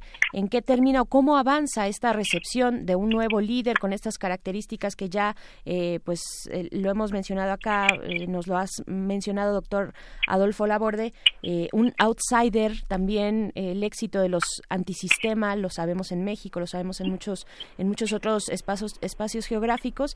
Y pues bueno con qué con qué despedirse doctor Laborde Mira, me parece que si bien es cierto hay un descontento de la política, de, los profesionales de la política, hay gente que, eh, que retomando a los clásicos que vive de la política, estos que son o que son para la política, hay que tener mucho cuidado porque eh, el resultado puede ser pues un otro descontento, ¿no? Eh, la falta de experiencia, ¿no? La- las relaciones eh, con las élites puede ocasionar una curva de aprendizaje que, que lejos de mejorar la situación en el, en el primer en la primera fase de gobierno puede ser todo lo contrario entonces es probable que no veamos soluciones maravillosas y sí mucha esperanza no entonces dicen que la esperanza muere a- al último y repito esto podría ser un rayito para un país que tiene una gran eh, crisis eh, eh, con Rusia y no solamente eso un reto de de, de, de definición hacia dónde se va a dirigir eh, su política económica o su eh, eh, o su estrategia de integración regional no ya dije ya dijeron en el 2013 2014 que no va a ser eh, eh, eh, efectivamente una relación con Rusia pero tampoco se han definido completamente por las fuerzas emergentes que hay en ese país eh, eh, una relación plena con la Unión Europea entonces va a ser una de- redefinición en estos próximos años hay una gran expectativa, repito, por este personaje que puede ser pragmático, pero a la vez existe el riesgo de que haya una curva de aprendizaje. Bien, pues ahí está. Seguiremos eh, pues analizando de cerca lo que ocurre en aquella latitud de nuestro planeta. Muchas gracias por el momento, doctor Adolfo Laborde, profesor investigador de la Facultad de Economía y Negocios de la Universidad de Anáhuac. Muy buenos días. Buenos días, hasta luego. Hasta luego, hasta Sí, pronto. Miguel Esta, Ángel. cuestión, esta cuestión de la, de la lengua, desde Sí. el siglo XVI se prohibieron, este, los, fue una gran inmigración de científicos rusos a- de Kiev a, a- Moscú, ¿no? Esta prohibición de editar libros en la lengua ucraniana, 400 años de censura para mucha gente ha significado todo eso, ¿no? Bueno, vamos a ir con música, vamos a escuchar de el Bruce Dian Mirosev, este vagabundo.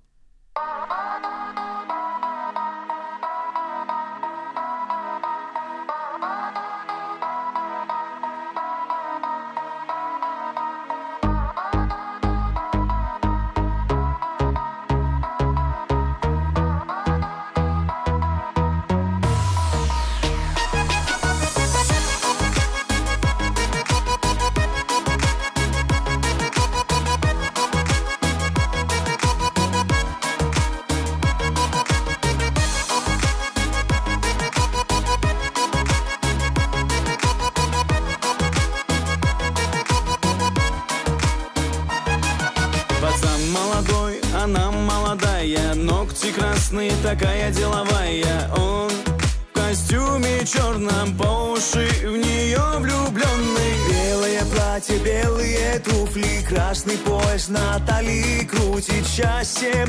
Весь зал заполнен Этот день мы все запомним.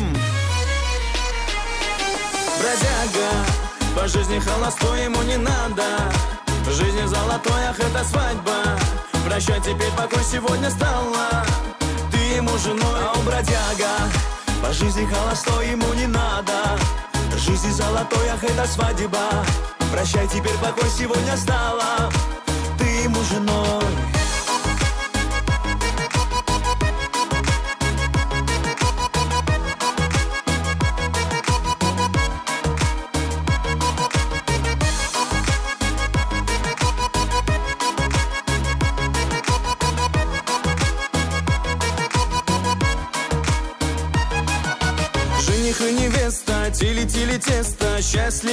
вечность, будете вместе Бродяга пацан. Становится мужем Красотка невеста. Голову кружит. В танце веселом друзья веселятся. Все близкие здесь, не надо стесняться С мужем.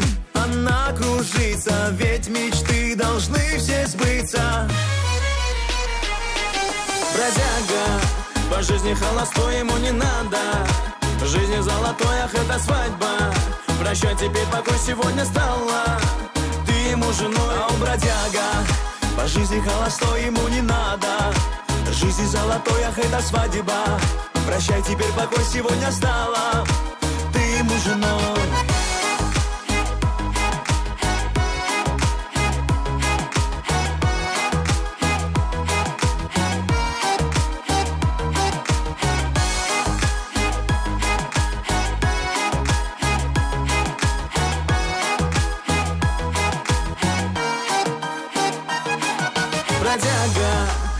жизни холостой ему не надо. Жизни золотой, ах, это свадьба. Прощай, теперь покой сегодня стала Ты ему женой, а он бродяга. По жизни холостой ему не надо. Жизни золотой, ах, это свадьба. Прощай, теперь покой сегодня стала Ты ему женой, бродяга. По жизни холостой ему не надо. Жизни золотой, ах, это свадьба. Прощай, теперь покой сегодня стала ему женой, а он бродяга По жизни холостой ему не надо. Жизни золотой, ах, это свадьба. Прощай, теперь покой сегодня стала Ты ему женой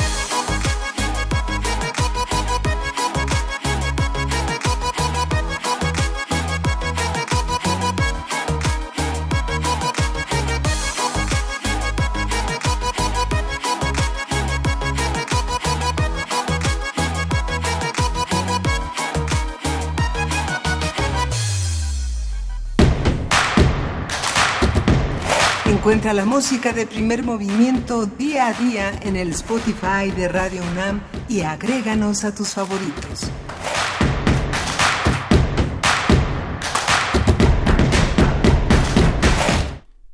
Son las 8 de la mañana con 37 minutos. Seguimos aquí en la segunda hora de primer movimiento. Eh, muchas gracias por continuar en sintonía. Estamos Miguel Ángel Quemain y Berenice Camacho en esta, en esta cabina. Miguel Ángel, es jueves y todos los jueves son también jueves de Gaceta Digital, al menos Gaceta que está a nuestro alcance a través de su sitio, eh, eh, de su sitio electrónico gaceta.unam.mx. Hoy nos tiene en primera plana eh, como tema principal los retos de la discapacidad. Eh, pues va- varios y distintos son los retos que tiene al menos esta casa de estudios en cuanto a la atención que se le da a las distintas personas, bueno, a las personas que viven con distintas, distintos tipos de discapacidades. Eh, y pues bueno, será interesante que se echen un clavado a observar los contenidos, a ver los contenidos, revisarlos, lo que propone y ofrece nuestra Gaceta Universitaria en su edición de este jueves 25 de abril, Miguel Ángel. Sí, justamente la Gaceta es espacio imprescindible para dar cuenta de las principales actividades de la universidad, todas las que alcanzan a difundirse de una manera muy muy abundante y otras que quedan en, en un pequeño círculo que hay que seguir, que tiene las facilidades hoy del streaming y de las y de, la, y de los boletines que emiten los propios eh, organismos de la publicación de memorias. La Gaceta es el gran, es, es el, es el gran este, crisol donde encontramos las grandes expresiones de la universidad. Ayer justamente hablábamos de la recepción del premio Cervantes que tuvo este la poeta uruguaya Ida Vitale de la lectura del Quijote y se anunció esta semana va a cerrar con una gran noticia para el teatro. Eh, Peter Brook, quien nació en Londres en 1925, es eh, este gran renovador de la escena mundial, tiene el premio Princesa de Asturias de las Artes 2019. Es una es una gran oportunidad para el teatro, eh, para los jóvenes que se inician en este arte que han egresado, han ingresado por primera vez a las a, a la Facultad de eh, Filosofía y Letras de la UNAM, al Colegio de Teatro, eh, repensar el trabajo de Peter Brook, que ha sido un director muy cercano a México, su ejemplo ha sido fundamental.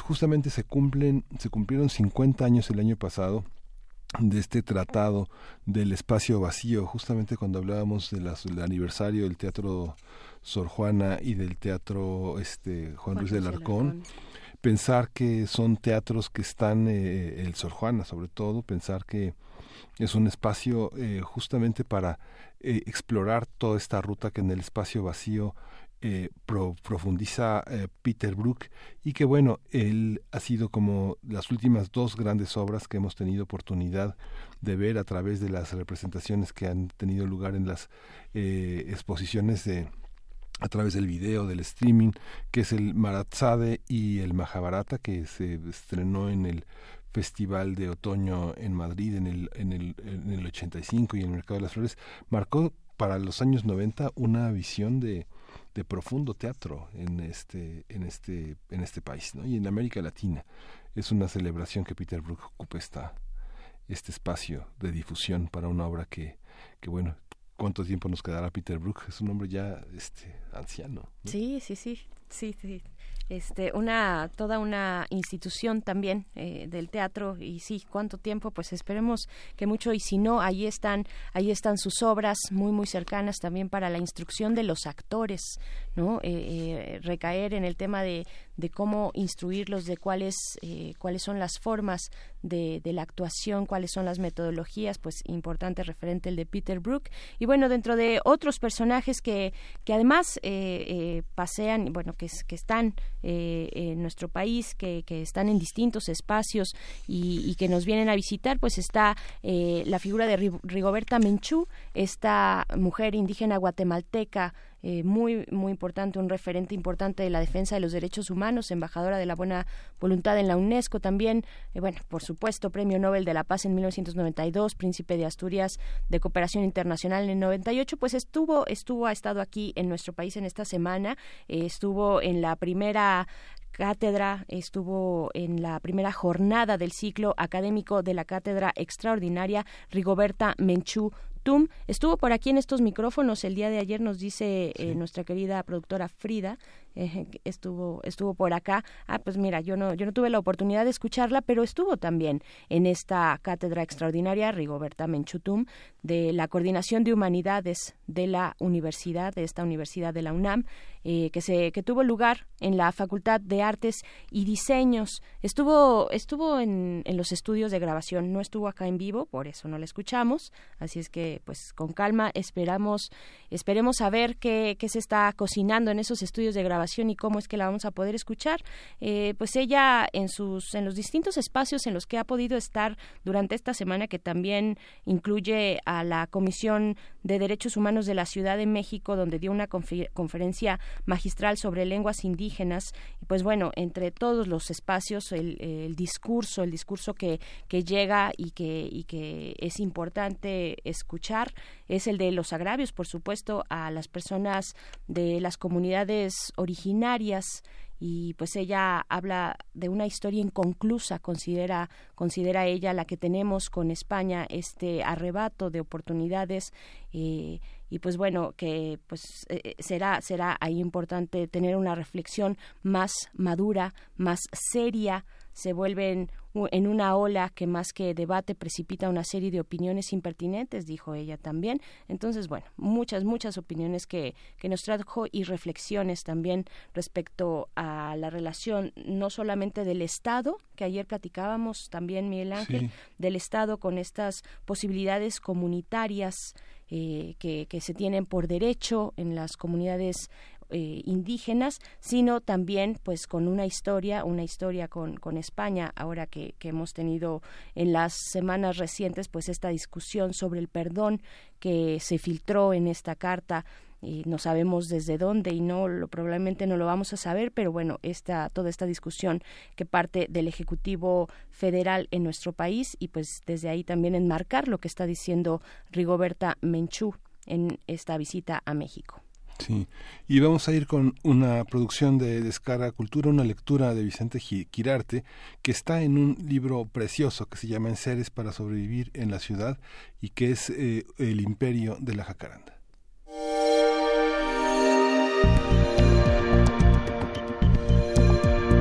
Descarga Cultura.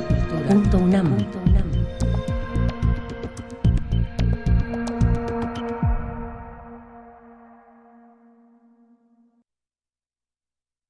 En el imperio de la jacaranda, de Vicente Quirarte. Como si durante la noche alguien las hubiera pintado con pincel y pintura evanescentes, como si una cuadrilla de artistas ignorados las hubiera colocado entre los brazos retorcidos de sus árboles, hermanas sucesoras de las ballenas y las mariposas, previamente de acuerdo para su brevísima actuación anual, estallan, en forma imprevista, por todos los rumbos de la urbe. Llegan con el mes de marzo. Su llamarada suave, persistente, prospera lentamente en la mañana. Avanzadas de la primavera, son como amantes orgullosas que nos otorgan una nueva oportunidad. Breves, fugaces, pasajeras, su imperio dura lo que duran las pasiones, pero en su floración viven y nos hacen vivir la eternidad de una adolescente que aún no sabe pintarse y atreve sombras tenues que legitimen su primera salida. Son susceptibles a los reclamos del viento, y a la menor provocación se van con él. Tapizan entonces calles con sus pétalos de color indefinido. Nunca como en ellos son verdad las frases entre azul y buenas noches y los ojos bellos de jacaranda en flor florecen contra todo, contra el aire contaminado y el torturador, contra la mentira y la promesa. Florecen para todos, para el envenenador y la monja que vende rompope de puerta en puerta, para los Boy Scouts que plantan su tiempo sagrado en la mañana del sábado, para el borracho cuyo cuerpo ha dicho basta, para la embarazada y el bolero, para las multitudes que en domingo salen, plenas y nimbadas, de templos, museos y estadios de fútbol. Para descifrar su mensaje, basta escucharlas con los ojos, abrir quince sentidos cardinales y llenarlas de halagos, que sepan que nos nutren, que son tan necesarias como estar enamorado, que sin ellas marzo sería de otra manera.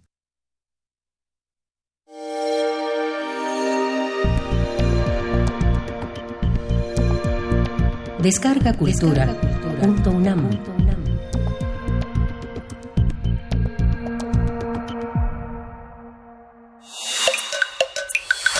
Primer movimiento. Hacemos comunidad. Regresamos aquí, son las 8.48 de esta mañana del jueves 25 de abril y bueno, muchas, mucha información que está en las primeras planas que preocupa a todo el país y que y que marca la pauta de lo que lo que vendrá en, en mayo. Justamente hay una hay toda una el, el, periodismo nacional si uno revisa las primeras planas empieza a encontrarse a sí mismo en un rostro que no solamente está ocupado por las por las por las primeras eh, por la agenda que marca el presidente de la República, sino que poco a poco el paso de las eh, de los gobiernos estatales empieza a consolidarse y empieza a verse como un ámbito generalizado que que si bien sí está marcado por la agenda del presidente de la República, que es la lucha contra la corrupción que inevitablemente ha marcado el quehacer inicial de los gobernadores en los estados, pues todavía eh, deja mucho deja, deja muchos vacíos sobre una, una, un pasado al que se le atribuyen muchas carencias, pero que sin duda este, tiene mucho de verdad en una, una economía y una manera de gobernar que ha sido abandonada por quienes han tenido el poder en los últimos 20 años. Por supuesto, bueno, sí, interesante asomarse a las cabezas de los diarios nacionales, la, el tema también de la reforma educativa y, y, pues el hecho de que ahora ya esté desde esta madrugada en la cancha de los senadores, pues nos pone también eh, a observar, a observar lo que puede estar ocurriendo en estos últimos días que nos quedan de proceso legislativo. Hay que estar pendientes en este cuello de botella y pues bueno, también eh, platicando hace un momento mencionábamos que es jueves de Gaceta Universitaria. Hay un tema interesante que propone la Gaceta eh, respecto a la importancia de la divulgación científica la divulgación científica que tiene que intensificarse y transmitirse con un lenguaje menos complejo, señalan eh, algunos expertos. Esto en un llamado también, eh, un llamado a académicos, académicas, a combatir el tema de la anticiencia.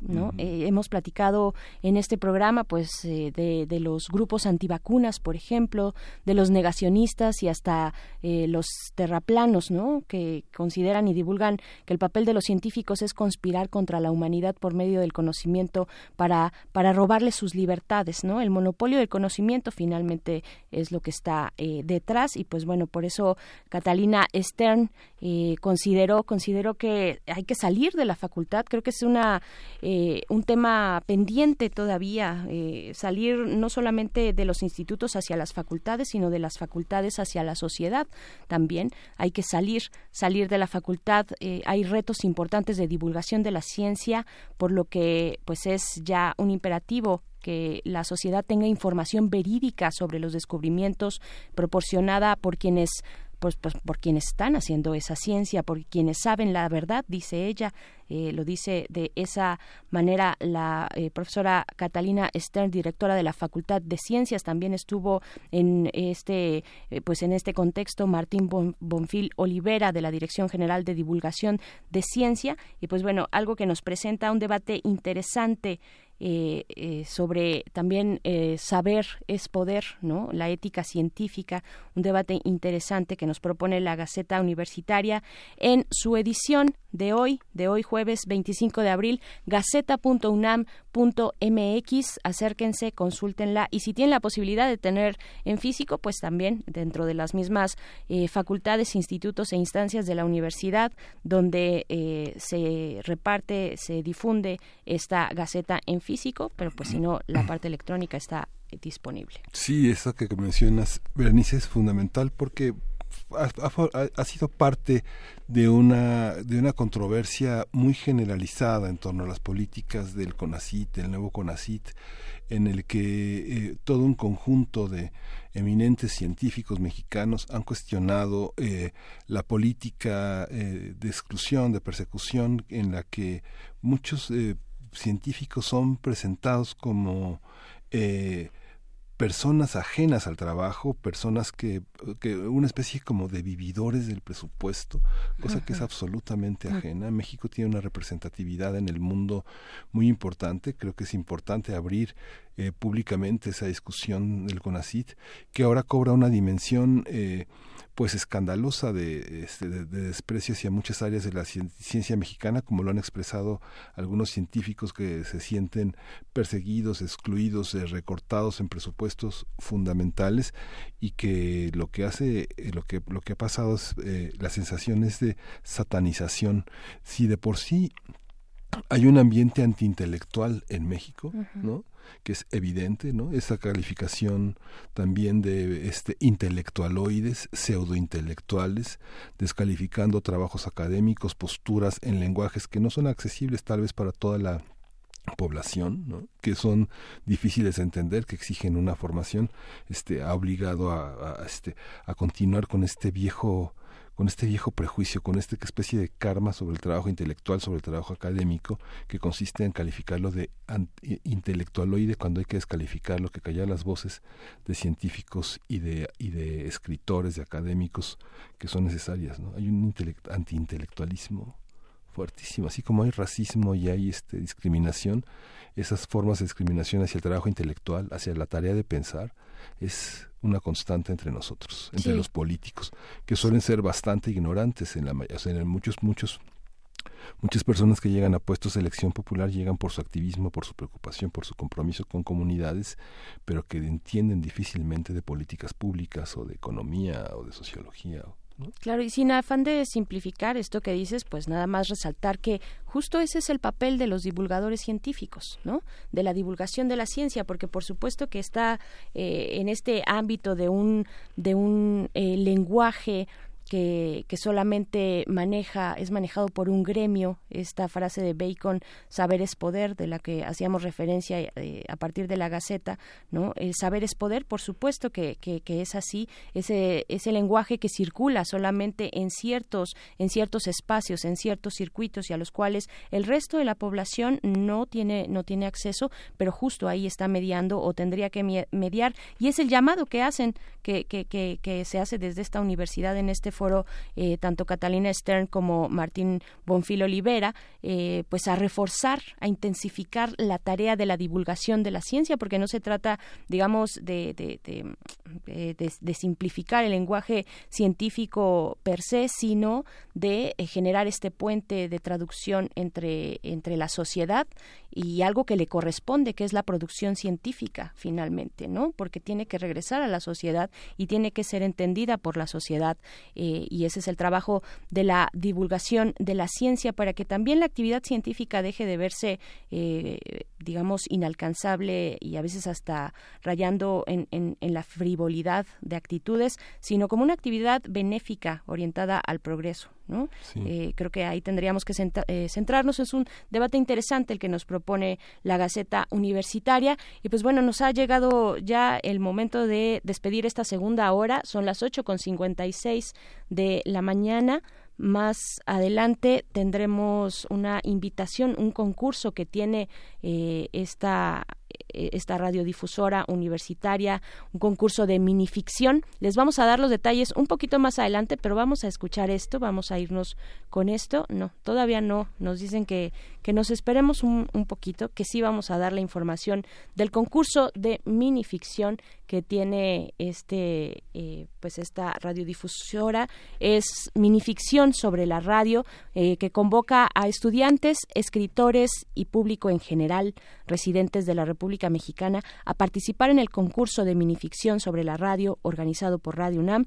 Eh, las bases las pueden encontrar en nuestras redes sociales pero lo que podemos decir por el momento es que podrán participar estudiantes escritores público en general. Las obras deberán ser originales originales, inéditas y breves que tengan en una línea de 200 palabras como máximo es algo bastante breve la temática es libre se puede participar en una o varias minificciones eh, las obras serán enviadas en un documento de Word no con distintos eh, eh, puntos específicos que pueden encontrar en nuestras redes sociales pero lo importante es que puedan enviarlo al correo minificciones.radiounam.gmail.com con el asunto concurso de minificción radio que incluya eh, pues al término el, el archivo el archivo en cuestión, su nombre, dirección, correo y teléfono del autor. Hay, por supuesto, premios, eh, además de, diploma, diploma a los tres primeros lugares y, menciones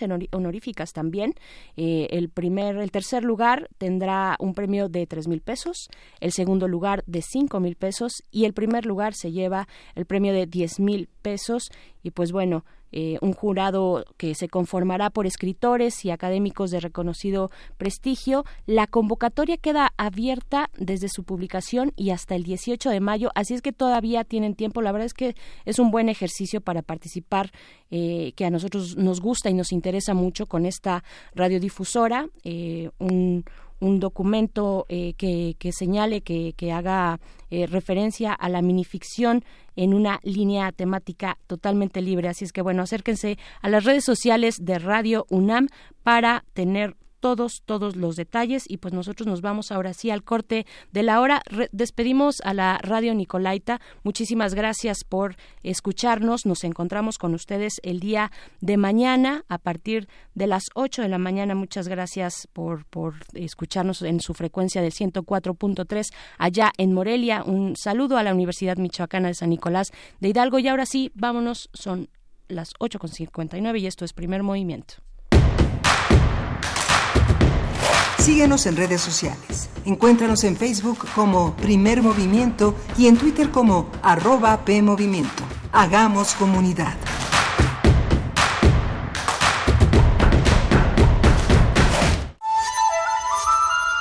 Todo, todo, todo nace de la palabra.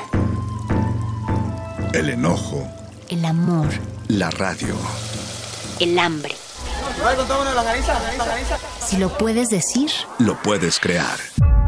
Espacio, tiempo. Todo era relativo. En cuanto a una técnica muy moderna. Esta profundidad mestiza de nuestros países. Y para los compas nada. Por eso, la palabra es la botana del alma. muerde lenguas. Letras, libros y tacos. Lunes y miércoles, 20 horas, por resistencia modulada. 96.1 de FM. Radio UNAM. Dejar huella en cada aula de la UNAM es un deber de un verdadero Puma. Deja tu huella y apoya Fundación UNAM a de cara a miles de universitarios. Súmate 5340-0904 o en www.funam.mx. Contigo hacemos posible lo imposible. El PT seguirá de tu lado. Fue mucha la confianza depositada en el Partido del Trabajo, la cual se traducirá en respetar y honrar el mandato del pueblo. El cambio que tanto anhelamos. Asumamos juntos el reto que representa la nueva etapa de México. Participa, acércate al Partido del Trabajo. Vamos a cumplir lo prometido. No te vamos a fallar. El PT está de tu lado. Nueve de cada diez incendios forestales son provocados por actividades humanas. Si enciendes una fogata en el bosque o en la selva, hazlo en un espacio alejado de árboles, troncos, pasto y hojarasca. Antes de irte, asegúrate de apagarla completamente. Si ves un incendio forestal, repórtalo al 911 o al 01800 4623 6346. Prevenirlo es más fácil que combatirlo. Sistema Nacional de Protección Civil, Secretaría de Seguridad y Protección Ciudadana. Exprésate. Comparte y experimenta la diversidad que distingue a la expresión dancística. Como cada año, la Dirección de Danza UNAM celebra el Día Internacional de la Danza. Este año contaremos con la presencia de 200 grupos, más de 2.000 bailarines, danza contemporánea, jazz, bailes de salón, capoeira, hip hop, entre otros. Cuerpos liminales. Acompáñanos a la cobertura especial de Radio UNAM, el Día Internacional de la Danza, desde la Sala Miguel Covarrubias de las 15 a las 16.30 horas en el Centro Cultural Universitario. Entrada libre. Trasciende fronteras en busca de libertad. Radio UNAM. Experiencia sonora.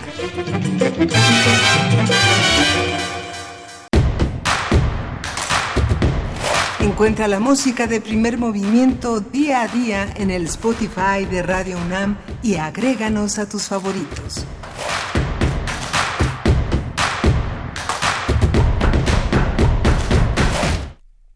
Eh, son las nueve de la mañana con tres minutos. Seguimos aquí en esta cabina en la tercera hora de primer movimiento. Muchas gracias por sus comentarios en nuestras redes sociales. De verdad que hemos tenido eh, un programa pues con, con, muy buenos temas que nos han dejado eh, sus comentarios. Gracias, gracias por compartirlos desde, desde muy temprano con este arranque gastronómico de pescados y mariscos, una guía de uso y disfrute. Y después también con la propuesta de una historia fiscal a finales eh, de, la, de la colonia en México a finales de la nueva de la nueva España con el doctor Alfredo Ávila. Y pues seguimos seguimos aquí eh, vamos todavía por delante nos quedan los mundos posibles con el doctor Alberto Betancourt doctor en historia profesor de la Facultad de Filosofía y Letras de la UNAM y coordinador del observatorio del G20 de la misma facultad. Y también una invitación a una convocatoria de arte tonal se titula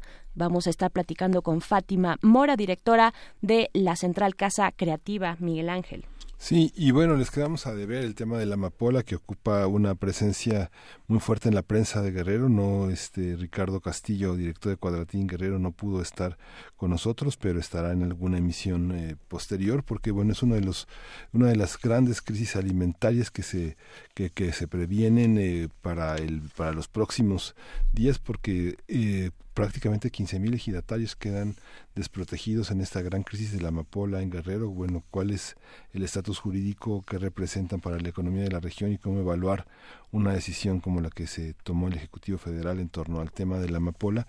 Habrá que eh, evaluarlo, pero bueno, estaremos pendientes de ese tema que anunciamos al inicio del programa. Estaremos muy pendientes, no, no lo vamos a soltar porque sin duda seguirá eh, dando que, eh, pues, qué decir, qué hablar eh, y qué reflexionar sobre todo lo que está ocurriendo en Guerrero en este particular punto de los amapoleros, de las personas que se dedican al cultivo de la amapola y de las acciones que el ejército ha venido tomando ya desde hace tiempo, pero que ahora tienen esta, esta respuesta eh, de los mismos campesinos, pero también la propuesta del Ejecutivo y pues bueno, seguiremos eh, viendo lo que ocurre con este tema. Ojalá más adelante en otra emisión podamos contactarnos, contactar con Ricardo Castillo, eh, director de Cuadratín Guerrero, con quien ya hemos tenido otras oportunidades de platicar. Y pues bueno, en los comentarios de redes sociales le mandamos un saludo a Armando Cruz, nos da los buenos días y dice que tal vez no sea importante, claro que es importante,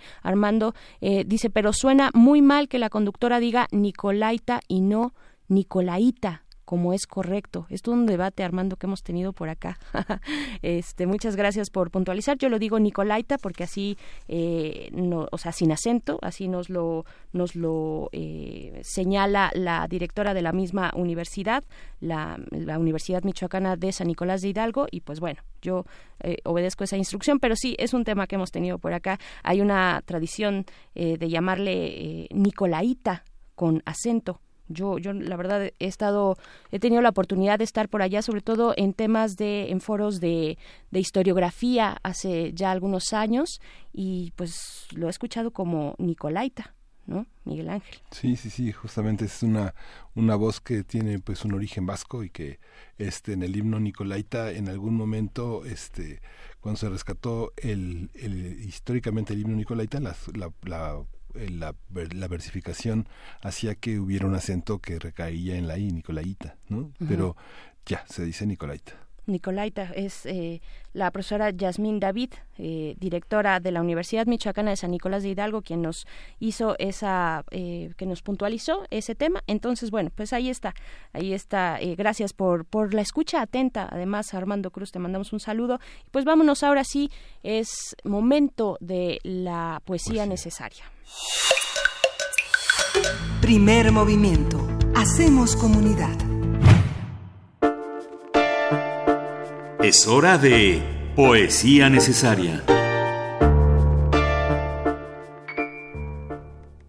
La, el momento de la poesía necesaria llega con Manuel Maples Arce, un símbolo del estridentismo mexicano, una corriente artística. Ya en otras ocasiones, en primer movimiento, hemos, eh, nos hemos acercado a esta eh, literatura, una corriente artística y literaria de la década de los años 20, que aunque fue breve, eh, fue también una respuesta potente ante el contexto social y político de la Revolución Mexicana. Se caracteriza por la irreverencia y también por el rechazo a la religión o al canon académico fueron algunas de sus características que además escandalizaron a más de uno, por supuesto, como es de esperarse eh, de estas propuestas literarias. Lo que vamos a escuchar es el poema Paroxismo que eh, además en contraste vamos a acompañar con el estilo musical de Helado Negro, el proyecto de Roberto Carlos Lange, de origen ecuatoriano y familia migrante que radica en Estados Unidos.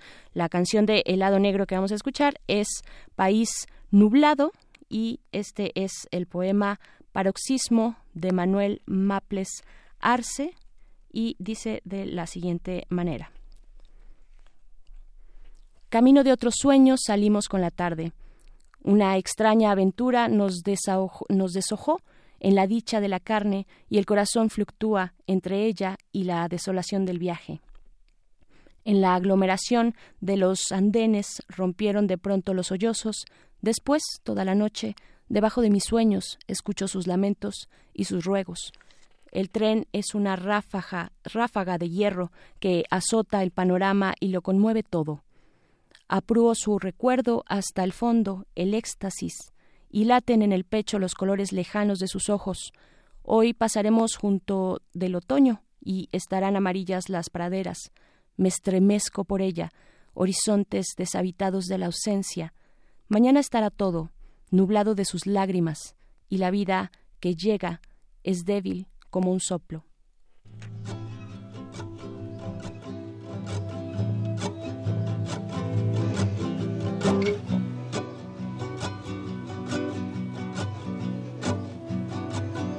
obsesionado con mi boca, habla sin respirar, despacio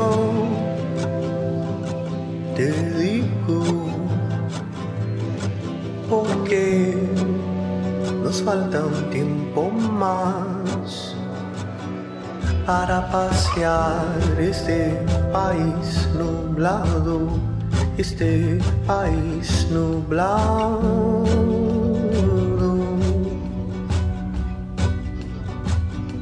Para pasear este país nublado, este país nublado.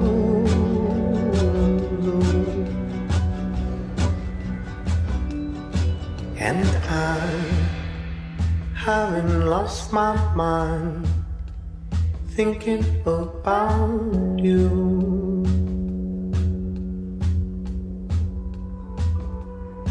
And I haven't lost my breath, shouting all the things we're about to do. And we'll take our turn and we'll take our time, knowing that we'll be here long after you.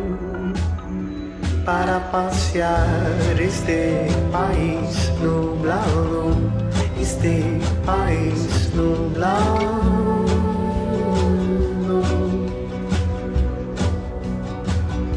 Para pasear este país nublado este país nublado.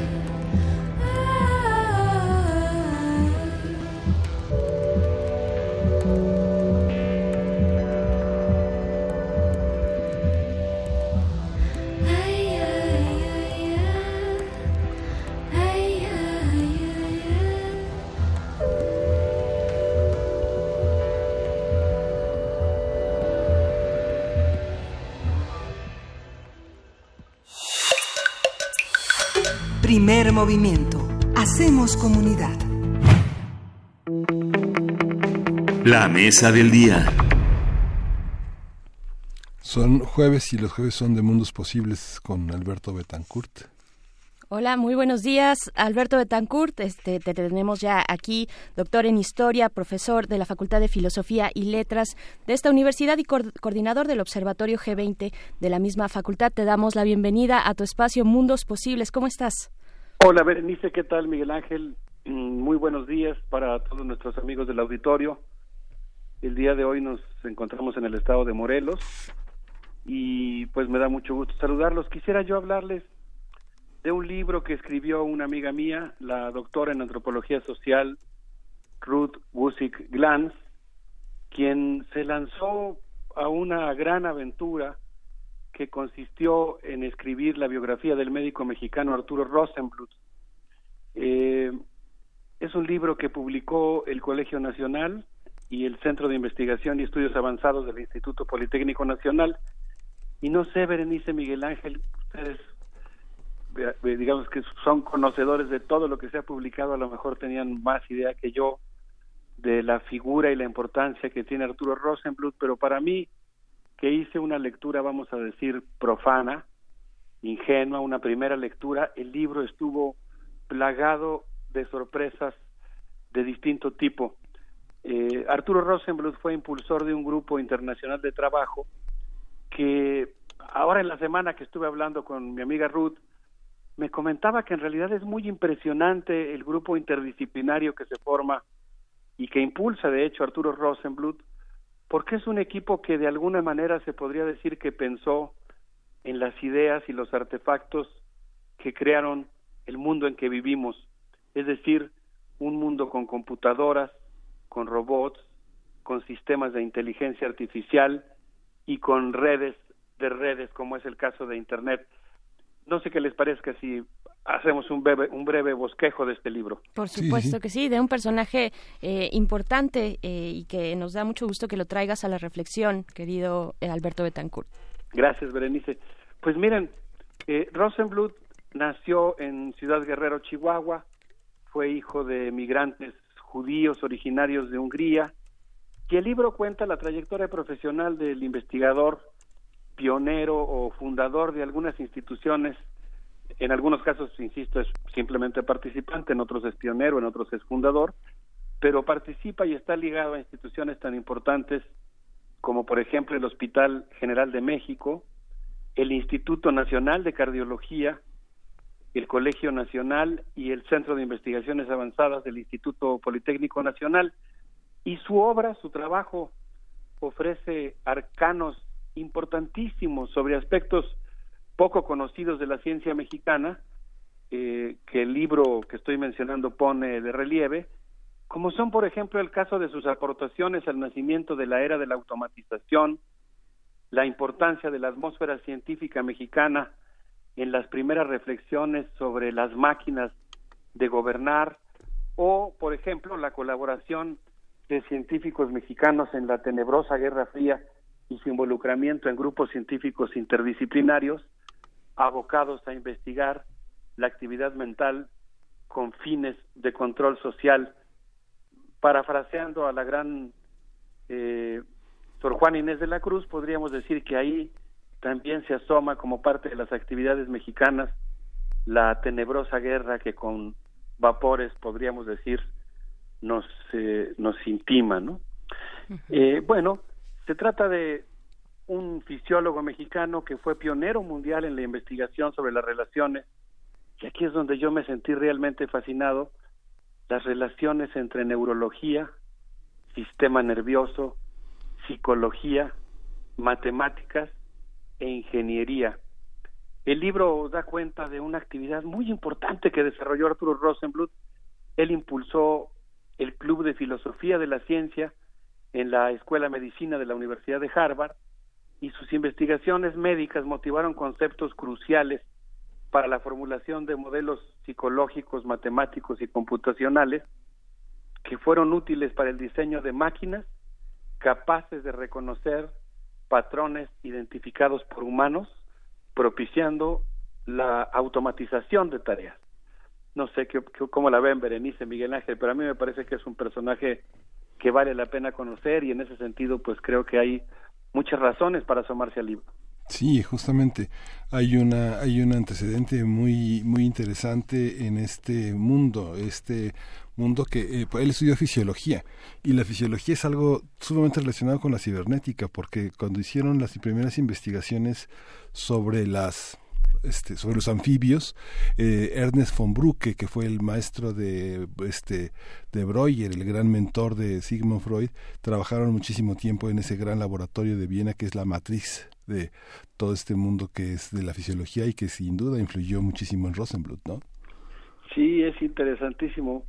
Eh, uno de los textos clásicos que se refiere, por ejemplo, al cerebro y el ojo de la rana, eh, efectivamente estudia, y eso es una idea que de alguna manera propició el propio Rosenbluth, la idea de que no es exactamente que el ojo te diga lo que está afuera en el mundo exterior, sino más bien que te da un primer atisbo y el cerebro después, inmediatamente de ser retroalimentado por la información óptica, le dice al ojo qué es lo que tiene que ver, en, en qué tiene que enfocarse, eh, qué tipo de tareas tiene que realizar y efectivamente, en mi caso para mí fue una sorpresa. Yo no tenía idea de cómo la fisiología había sido en muy buena medida el núcleo disciplinario a partir del cual nace la, la cibernética y la automatización. Y fíjate que bueno, la teoría de las pulsiones de Freud surge a partir de eso, de aplicar toques eléctricos en las extremidades de las ranas y que se da cuenta de que algo se mueve este de una manera caprichosa, ¿no? En este,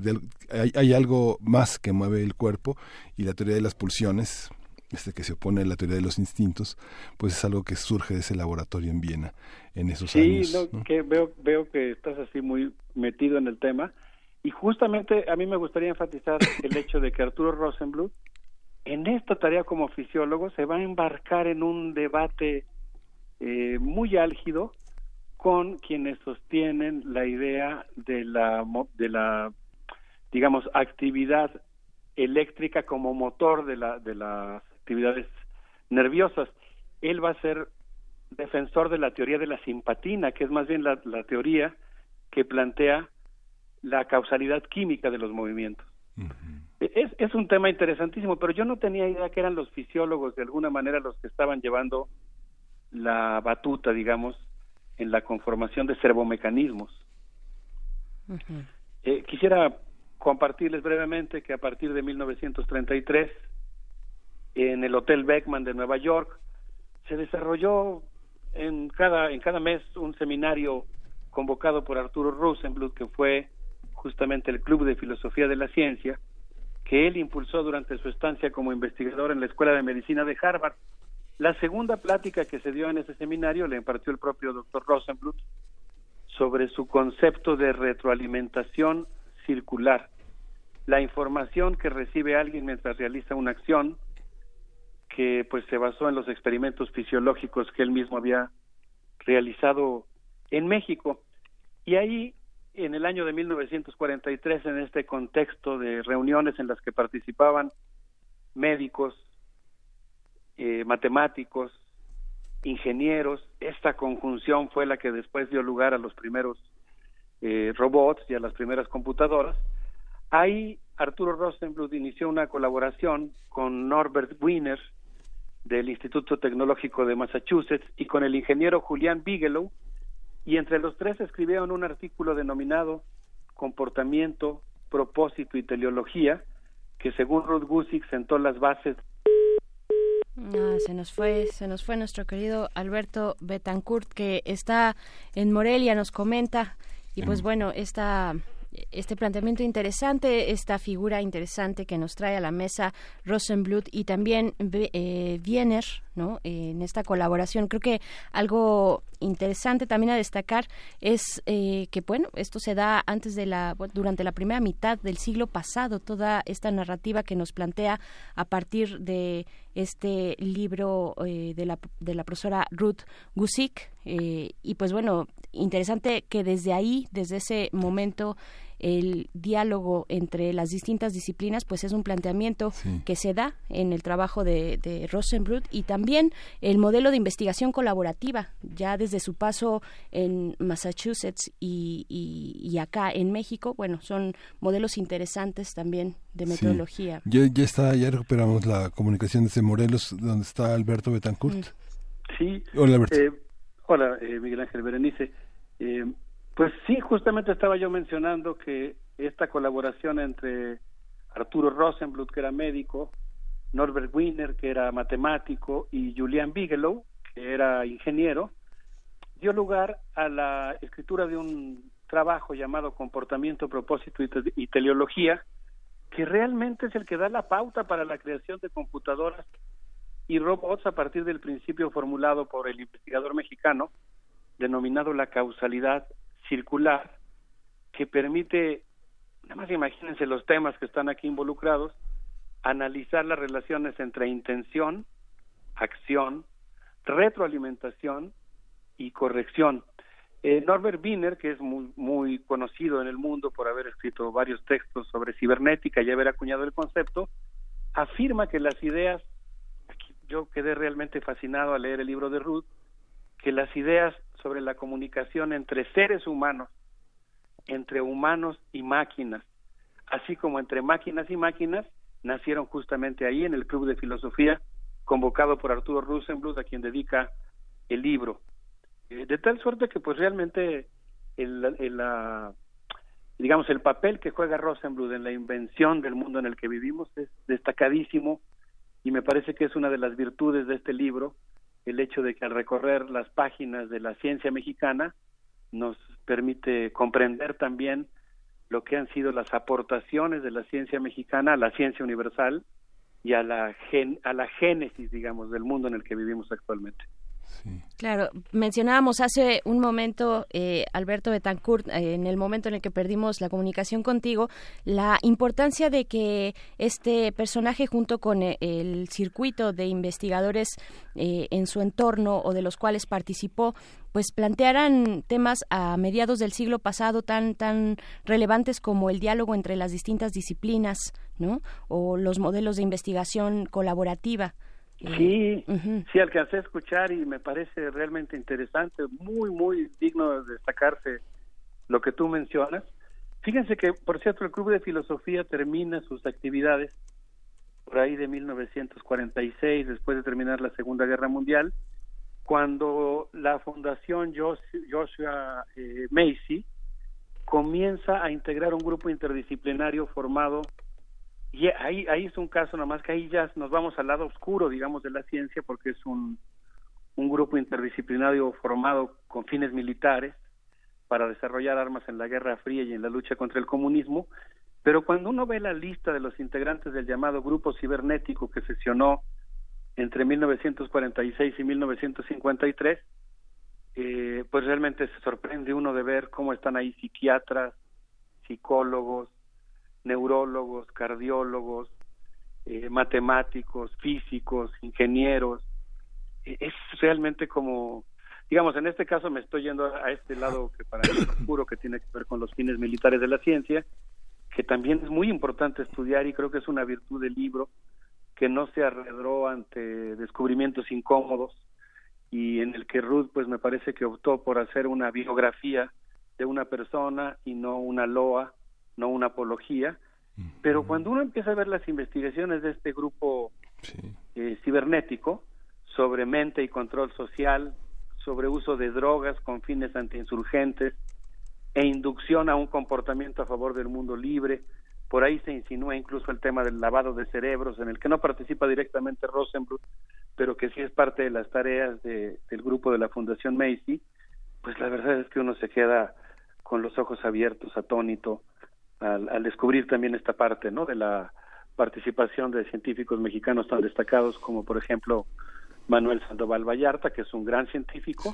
y que también estuvo involucrado en este tipo de proyectos de tecnología para la defensa, digamos. Sí, sí, es Para la defensa estadounidense. Sí, es, es increíble cómo a lo largo de la historia intelectual en México hay estas grandes trenzas de amistad y justamente es un es poco poco este observada esta amistad entre Wiener y Norbert Wiener y Rosenbluth que eh, hay algunos libros en español que, que podemos conseguir que son muy que están a veces hasta en los remates de libros este libro cibernética de Norbert Wiener el libro. Inventar que es una especie de autobiografía intelectual este Dios y el Golem que editó siglo XXI editores. Es algo hay un libro carísimo en, este que está en Tecnos que también este sobre los modelos de los nervios el cerebro y la memoria. Digo es un clásico no pero este las obras de Rosenbluth ya están también editadas en el Colegio Nacional. Así es.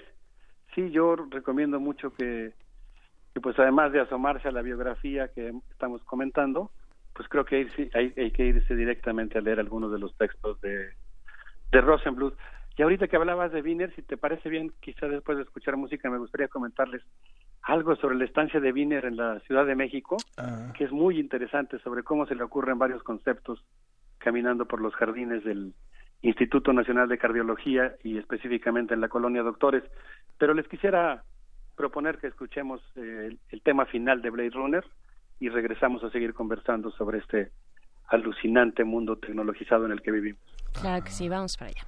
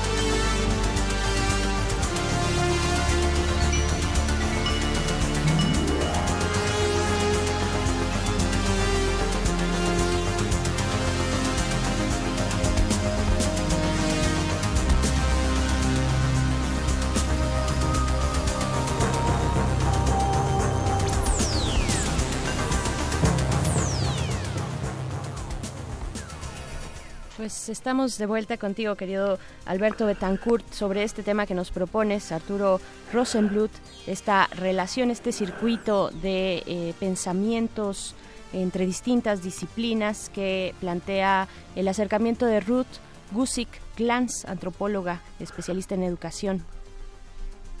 Sí, pues creo que hay muchas cosas que uno podría destacar del libro. Por mi parte, a mí me causó una gran sorpresa. eh, insisto en que mi lectura pues fue una lectura, eh, digamos, de principiante respecto al tema.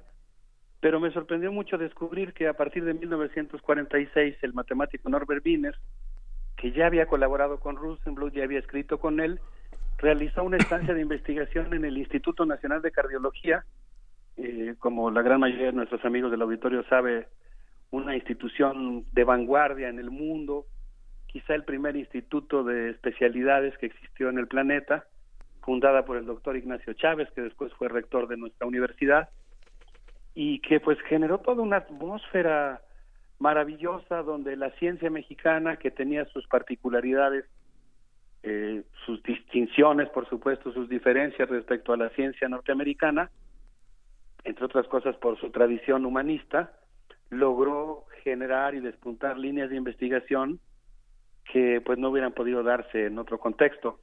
Y aquí, con el apoyo de la Fundación Rockefeller y la Fundación Macy, Wiener eh, vino a la ciudad y en su biografía, que mencionabas hace un momento, Miguel Ángel, que se llama justamente Soy un matemático, señala que le encantó la vida mexicana, le gustaron los volcanes, las flores, la comida picante, pero sobre todo, y ahora lo voy a citar, los indicios de una forma de vida diferente, con más sabor de la que llevamos, dice Wiener, los inhibidos norteamericanos.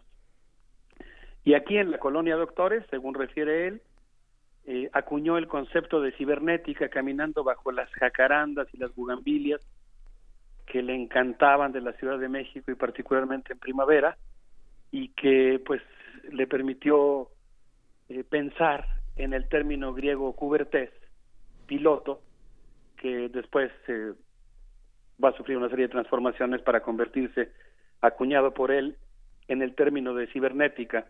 Pues no sé qué les parezca, pero la verdad es que cuando yo me imagino el mundo automatizado, o mejor dicho, antes de leer el libro, cuando yo me imaginaba el mundo automatizado, me imaginaba otra, otro origen. Pero ahora que descubro el papel que jugaron, digo por decir algo, bromeando un poco para ejemplificar la atmósfera cultural de la Ciudad de México, el papel que jugaron la colonia Doctores y la colonia Roma en la génesis intelectual del, del mundo automatizado, pues me pareció eh, uno de los descubrimientos muy interesantes del libro. Sin duda. Sin duda, pues con qué con qué reflexión nos tenemos que quedar sobre eh, pues todo este circuito, querido Alberto Betancourt, qué decir sobre lo que representa hoy para la ciencia, para la transdisciplina, que es ya un, un concepto mucho más avanzado, o, no sé, dinos lo tuyo, pienso solamente en el juego de distintas disciplinas cuando hablamos pues en aquellos remota mitad de, de del siglo pasado, pero, pero qué nos deja también, ¿no? Pues yo creo que nos deja muchas cosas.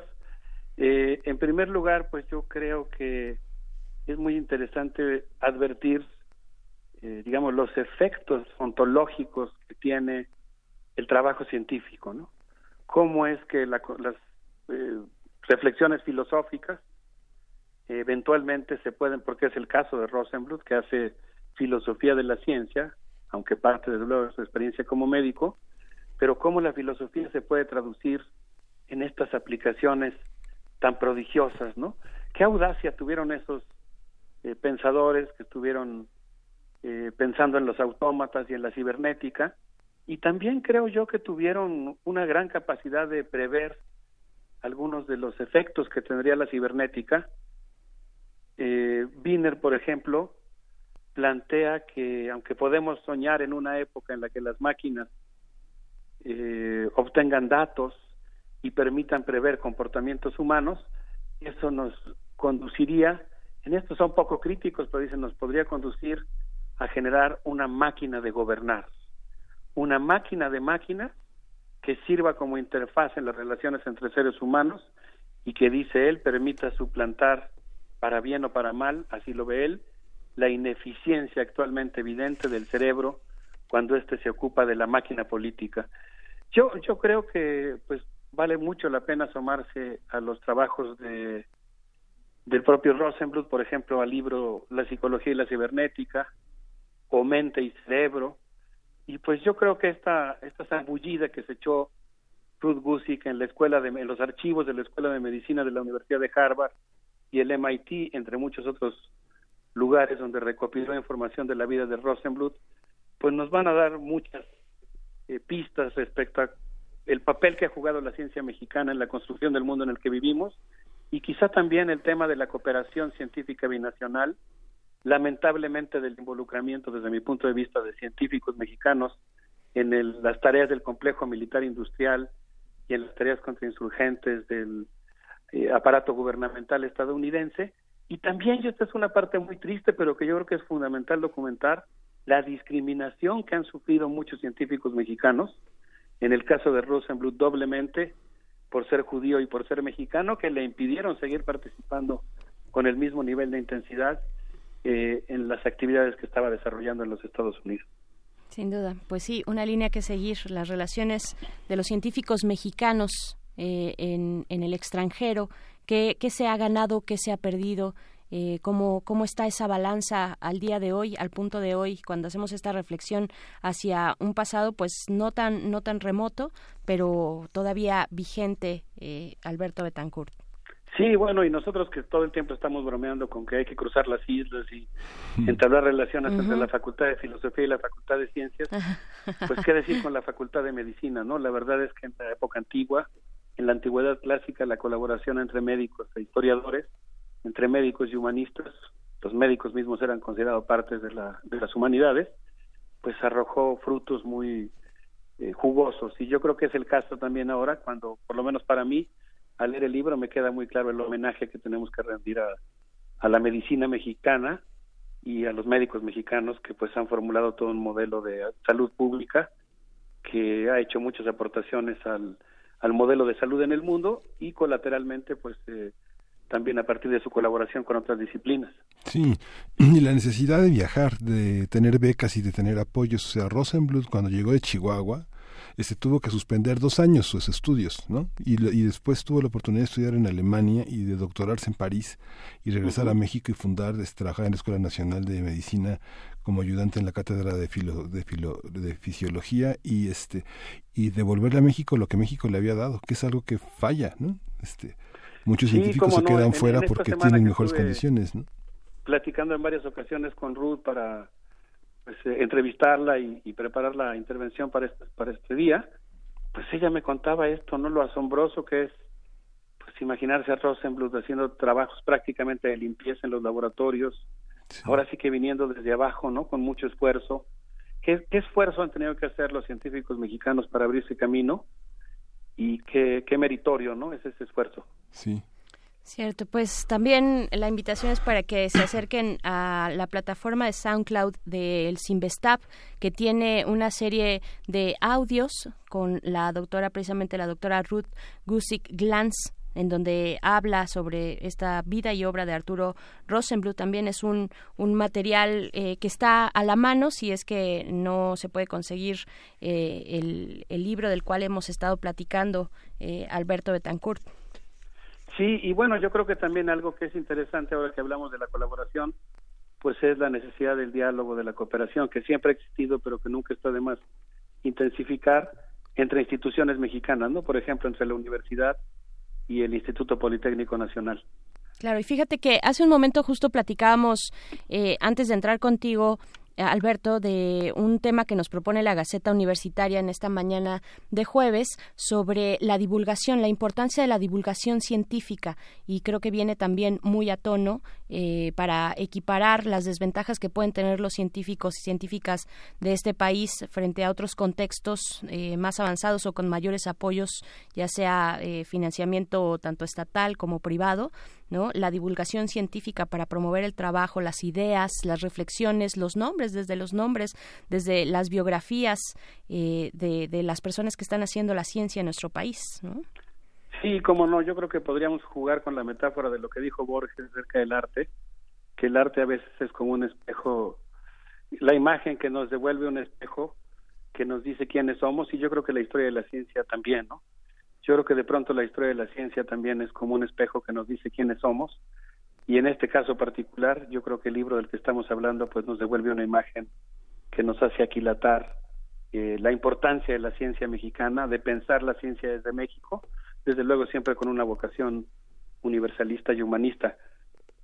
Claro, y hablando de las metáforas de, del arte y la realidad, pues está esta también que dice eh, el arte no es un espejo para reflejar la realidad, sino un martillo para darle forma. ¿no? También para poner en acción eh, los conocimientos, para compartirlos con la sociedad, para hacer cambios en la sociedad. Eso, eh, no, no, recuerdo ahorita, ustedes recuerdan de quién es esta frase.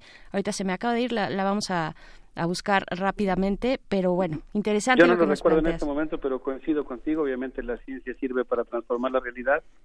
Y en el caso que estamos mencionando ahora, pues creo que la hemos hablado aquí insistentemente sobre la necesidad de reflexionar sobre las virtudes y los riesgos de la automatización y yo creo que lo que estamos viendo eh, al analizar el trabajo de la del nacimiento de la cibernética pues tiene que ver justamente con la invención de máquinas que tienen grandes repercusiones desde el punto de vista político, psicológico, de conformación de la opinión pública, en la producción, en las relaciones de mercado, y por eso creo que vale mucho la pena con leer con cuidado. Y yo eh, para mí cuidado en este caso quiere decir hacerlo escrupulosamente pero también con una eh, actitud crítica el texto del que estamos hablando porque nos permite pues analizar las consecuencias de esa visión del mundo que planteaba que lo importante era hacer ciencia y que ya otros decidieran y tomaran las decisiones éticas de para qué usaban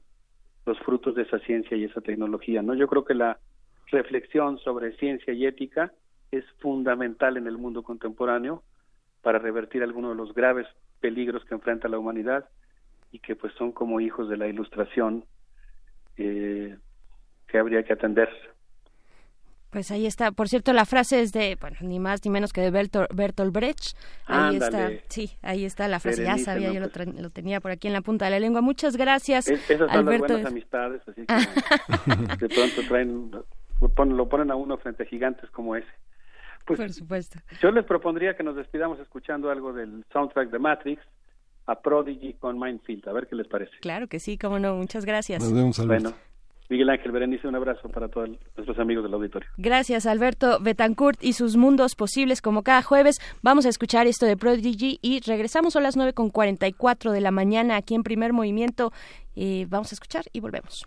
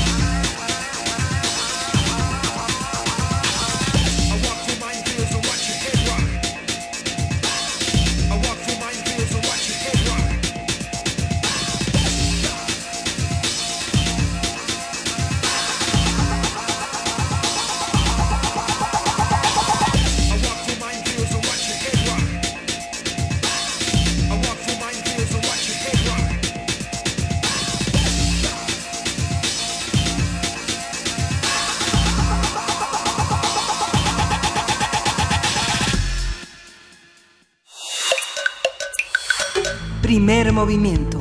Hacemos comunidad.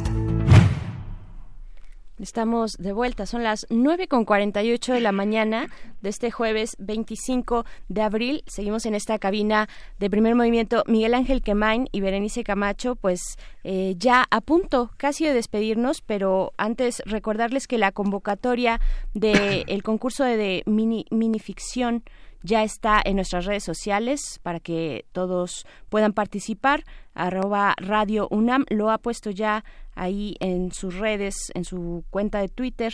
Es además una convo- convocatoria que está pues no próxima a cerrar, pero a la cual pueden todavía acudir el 18 de mayo de este año es la fecha límite para enviar para enviar sus propuestas. La temática es libre, pero la radio debe tener un papel relevante en su historia, así es que bueno, eh, acérquense, acérquense a esta a esta convocatoria que además es una forma de eh, continuar haciendo comunidad desde la radio. Nos encanta de verdad su participación en, en distintas vías y bueno, esta es una oportunidad para eh, dar espacio a esas participaciones y a esos diálogos.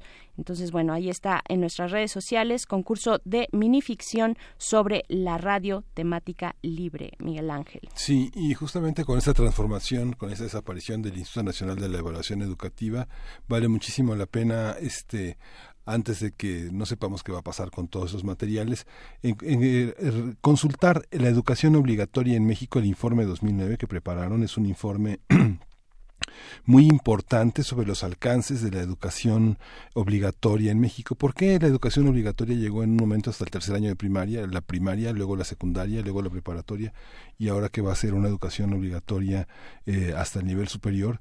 ¿Cómo, cómo se organiza toda esta, este, toda esta planeación, toda esta programación que hace posible este mundo. Este trabajo eh, hace una evaluación muy, muy objetiva con indicadores sociológicos, económicos, políticos sobre los alcances de la obligatoriedad de la educación, hasta dónde podemos llegar, hasta dónde pueden ser promesas y hasta dónde pueden ser realidades. Lo mismo, la, este, hay una serie de documentos que vale muchísimo que consulten este, todas las encuestas de opinión docente 2018 es una infografía, una, una, una presentación también extraordinaria que ha hecho este instituto que pues desaparecerá. Desaparece, hay que eh, entrar a su sitio electrónico y pues la recomendación de, de revisar, de observar, de echarle un ojo, de no dejar pasar la oportunidad de, de ver cuáles son los eh, documentos, las propuestas que se tienen en ese archivo, porque pues es muy probable que pronto desaparezca junto con eh, pues el mismo instituto. Y pues bueno, ya tenemos en la línea a Fátima Mora, quien es directora de la Central Casa Creativa, porque nos va a hablar de esta convocatoria de arte tonal que ya eh, le- les hemos anunciado y pues te damos la bienvenida, Fátima. Muy buenos días. Buenos días, Berenice y Miguel Ángel. Les saludos a tu audiencia y bueno, de antemano muchas gracias por el espacio. No, al contrario, gracias a ti por compartirnos pues esta convocatoria anual de arte. Eh, ¿Cuáles son sus objetivos? ¿A quién va dirigida? ¿En qué contexto surge Tonal? Sí, te comento, eh, Tonal es una convocatoria para descubrir y reconocer a los, los nuevos artistas emergentes. Eh, en cada edición, Tonal lanza un reto para desafiar la creatividad, habilidad y adaptabilidad de los artistas participantes. Esto porque en cada edición elegimos dos colores de que, eh, que de forma exclusiva los artistas tienen que, que usar, ¿no? Eh. Tonal se enfoca en tres disciplinas, eh, pintura e ilustración, objeto escultura y audiovisual y arte sonoro. Ujú. Ok, ok. Y entonces va dirigido pues a estos, precisamente estos artistas emergentes de, de todo el país, ¿cierto? ¿O también foráneos? ¿Verdad? De- eh, de- ¿Del país solamente mexicanos o también foráneos que residan en México? ¿O cómo es la, sí, la cuestión? eh, de hecho, fíjate, comenzamos como local, pero afortunadamente ya ves las redes sociales, eh, nos empezó a buscar mucha gente del resto del país y decidimos este eh, ampliarlo. Y también tenemos eh, amigos viviendo fuera del país que les gustaría participar acá o que próximamente estarán en el país, entonces también los estamos recibiendo con mucho gusto. Ajá. Perfecto. Eh, ¿Cuáles son las disciplinas que, eh, que aplica para Tonal? Sí, mira, tenemos pintura, ilustración, objeto, escultura y el que ahorita se nos hace también como importante porque todavía no ha tenido ese auge es el audiovisual y el, y el arte sonoro. Ujú. Sí, de hecho, el sábado 27 de abril es la fecha límite para cerrar la primera etapa de selección.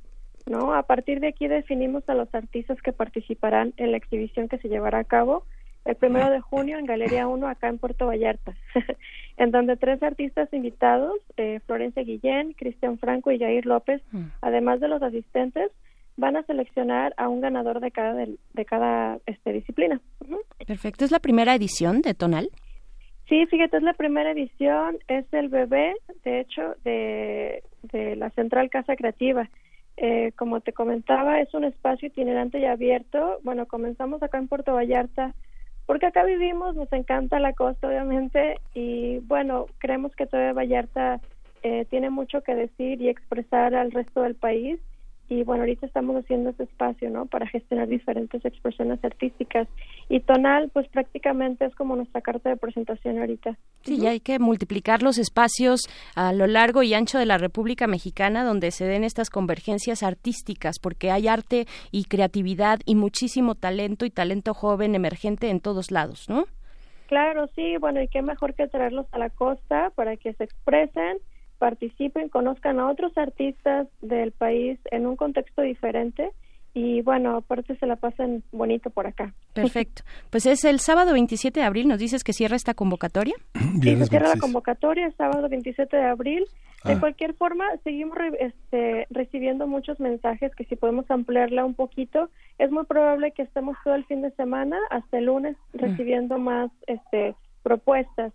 Eh, de cualquier forma, yo los invito a, a participar, sigan enviando sus piezas y descarguen las bases en www.lacentralcc.com diagonal proyecto diagonal tonal. Perfecto. La central cc.com es, digamos, el sitio en general donde seguramente encontrarán esta convocatoria. Pues bueno, muchísimas gracias, Fátima Mora. Estaremos pendientes de, pues, ojalá que nos avisen de los de los ganadores de los de los distintos de las distintas disciplinas que se presenten, de los mejores trabajos y los compartan por acá con nosotros. Muchas gracias. Claro que sí, un gusto, un placer y bueno, seguimos en contacto y que tengan un excelente ya casi fin de semana. Ay, ojalá. ya casi. Lo estamos arañando prácticamente, Fátima. Muchas gracias. Sale, hasta luego. Hasta Gracias. luego, Fátima Mora, directora de la Central Casa Creativa. Su página, su sitio electrónico es la Central CC, así de casa, dos C, y es punto com. Así es que bueno, pueden eh, meterse y eh, consultar las bases, las eh, especificaciones de esta convocatoria de arte contemporáneo para dar un impulso a los artistas eh, creativos, eh, perdón, emergentes del país.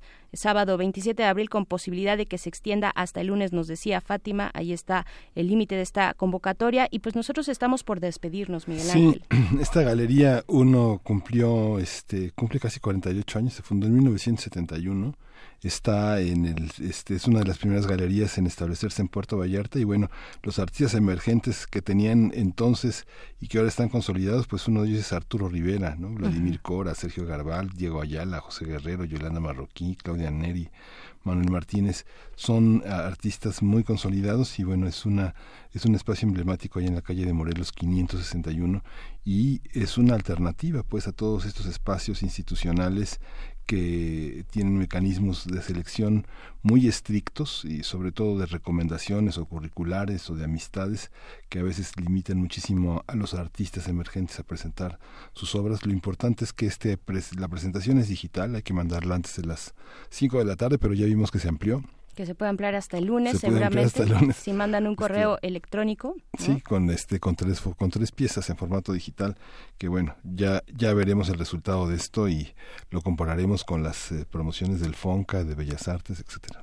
Pues sí, distintos esfuerzos que surgen en las pues los puntos geográficos de nuestro país diversos afortunadamente pues que rompen un poquito con los eh, modelos pues que ya reconocemos de fomento a las artes. Pues bueno este es un esfuerzo que aplaudimos tonal tonal eh, de la central la casa eh, creativa y pues bueno, con esto nos vamos a despedir. Miguel Ángel Quemain, recordándoles que sigan en la programación de Radio UNAM. Nos vamos a encontrar mañana a las 7 de la mañana, pero continúen acá en las eh, frecuencias de Radio UNAM. ¿Con qué nos vamos? Bueno, también invitarles a que escuchen y se queden eh, en Calmecali.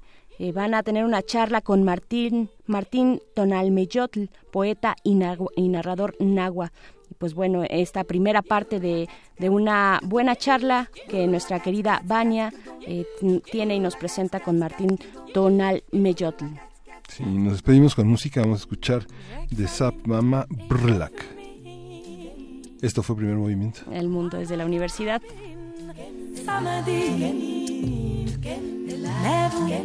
je vous ai là, ma poitrine, je m'incline, Brrla cat cat cat kedon Brrla cat cat cat kedi. Brrla cat cat cat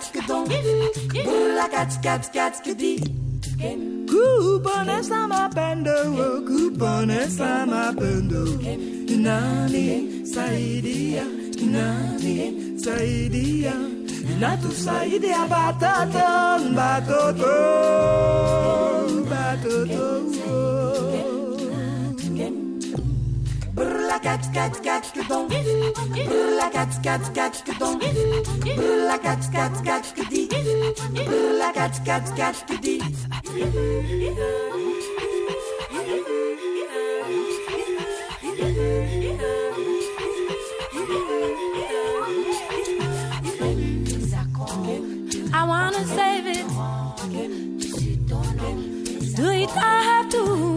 follow my way. Il faut sauver. Il faut sauver tout j'aimais, je dis Brûle la gâte, gâte, gâte, piton Brûle la gâte, gâte, gâte, kitty Brûle la gâte, gâte, gâte, piton Brûle la gâte, gâte, gâte, kitty Brûle la gâte, gâte, gâte, piton Brûle la gâte, gâte, gâte, kitty Brûle la gâte, gâte, gâte, piton Brûle la gâte, gâte, gâte, kitty oh, oh, oh, oh, oh, oh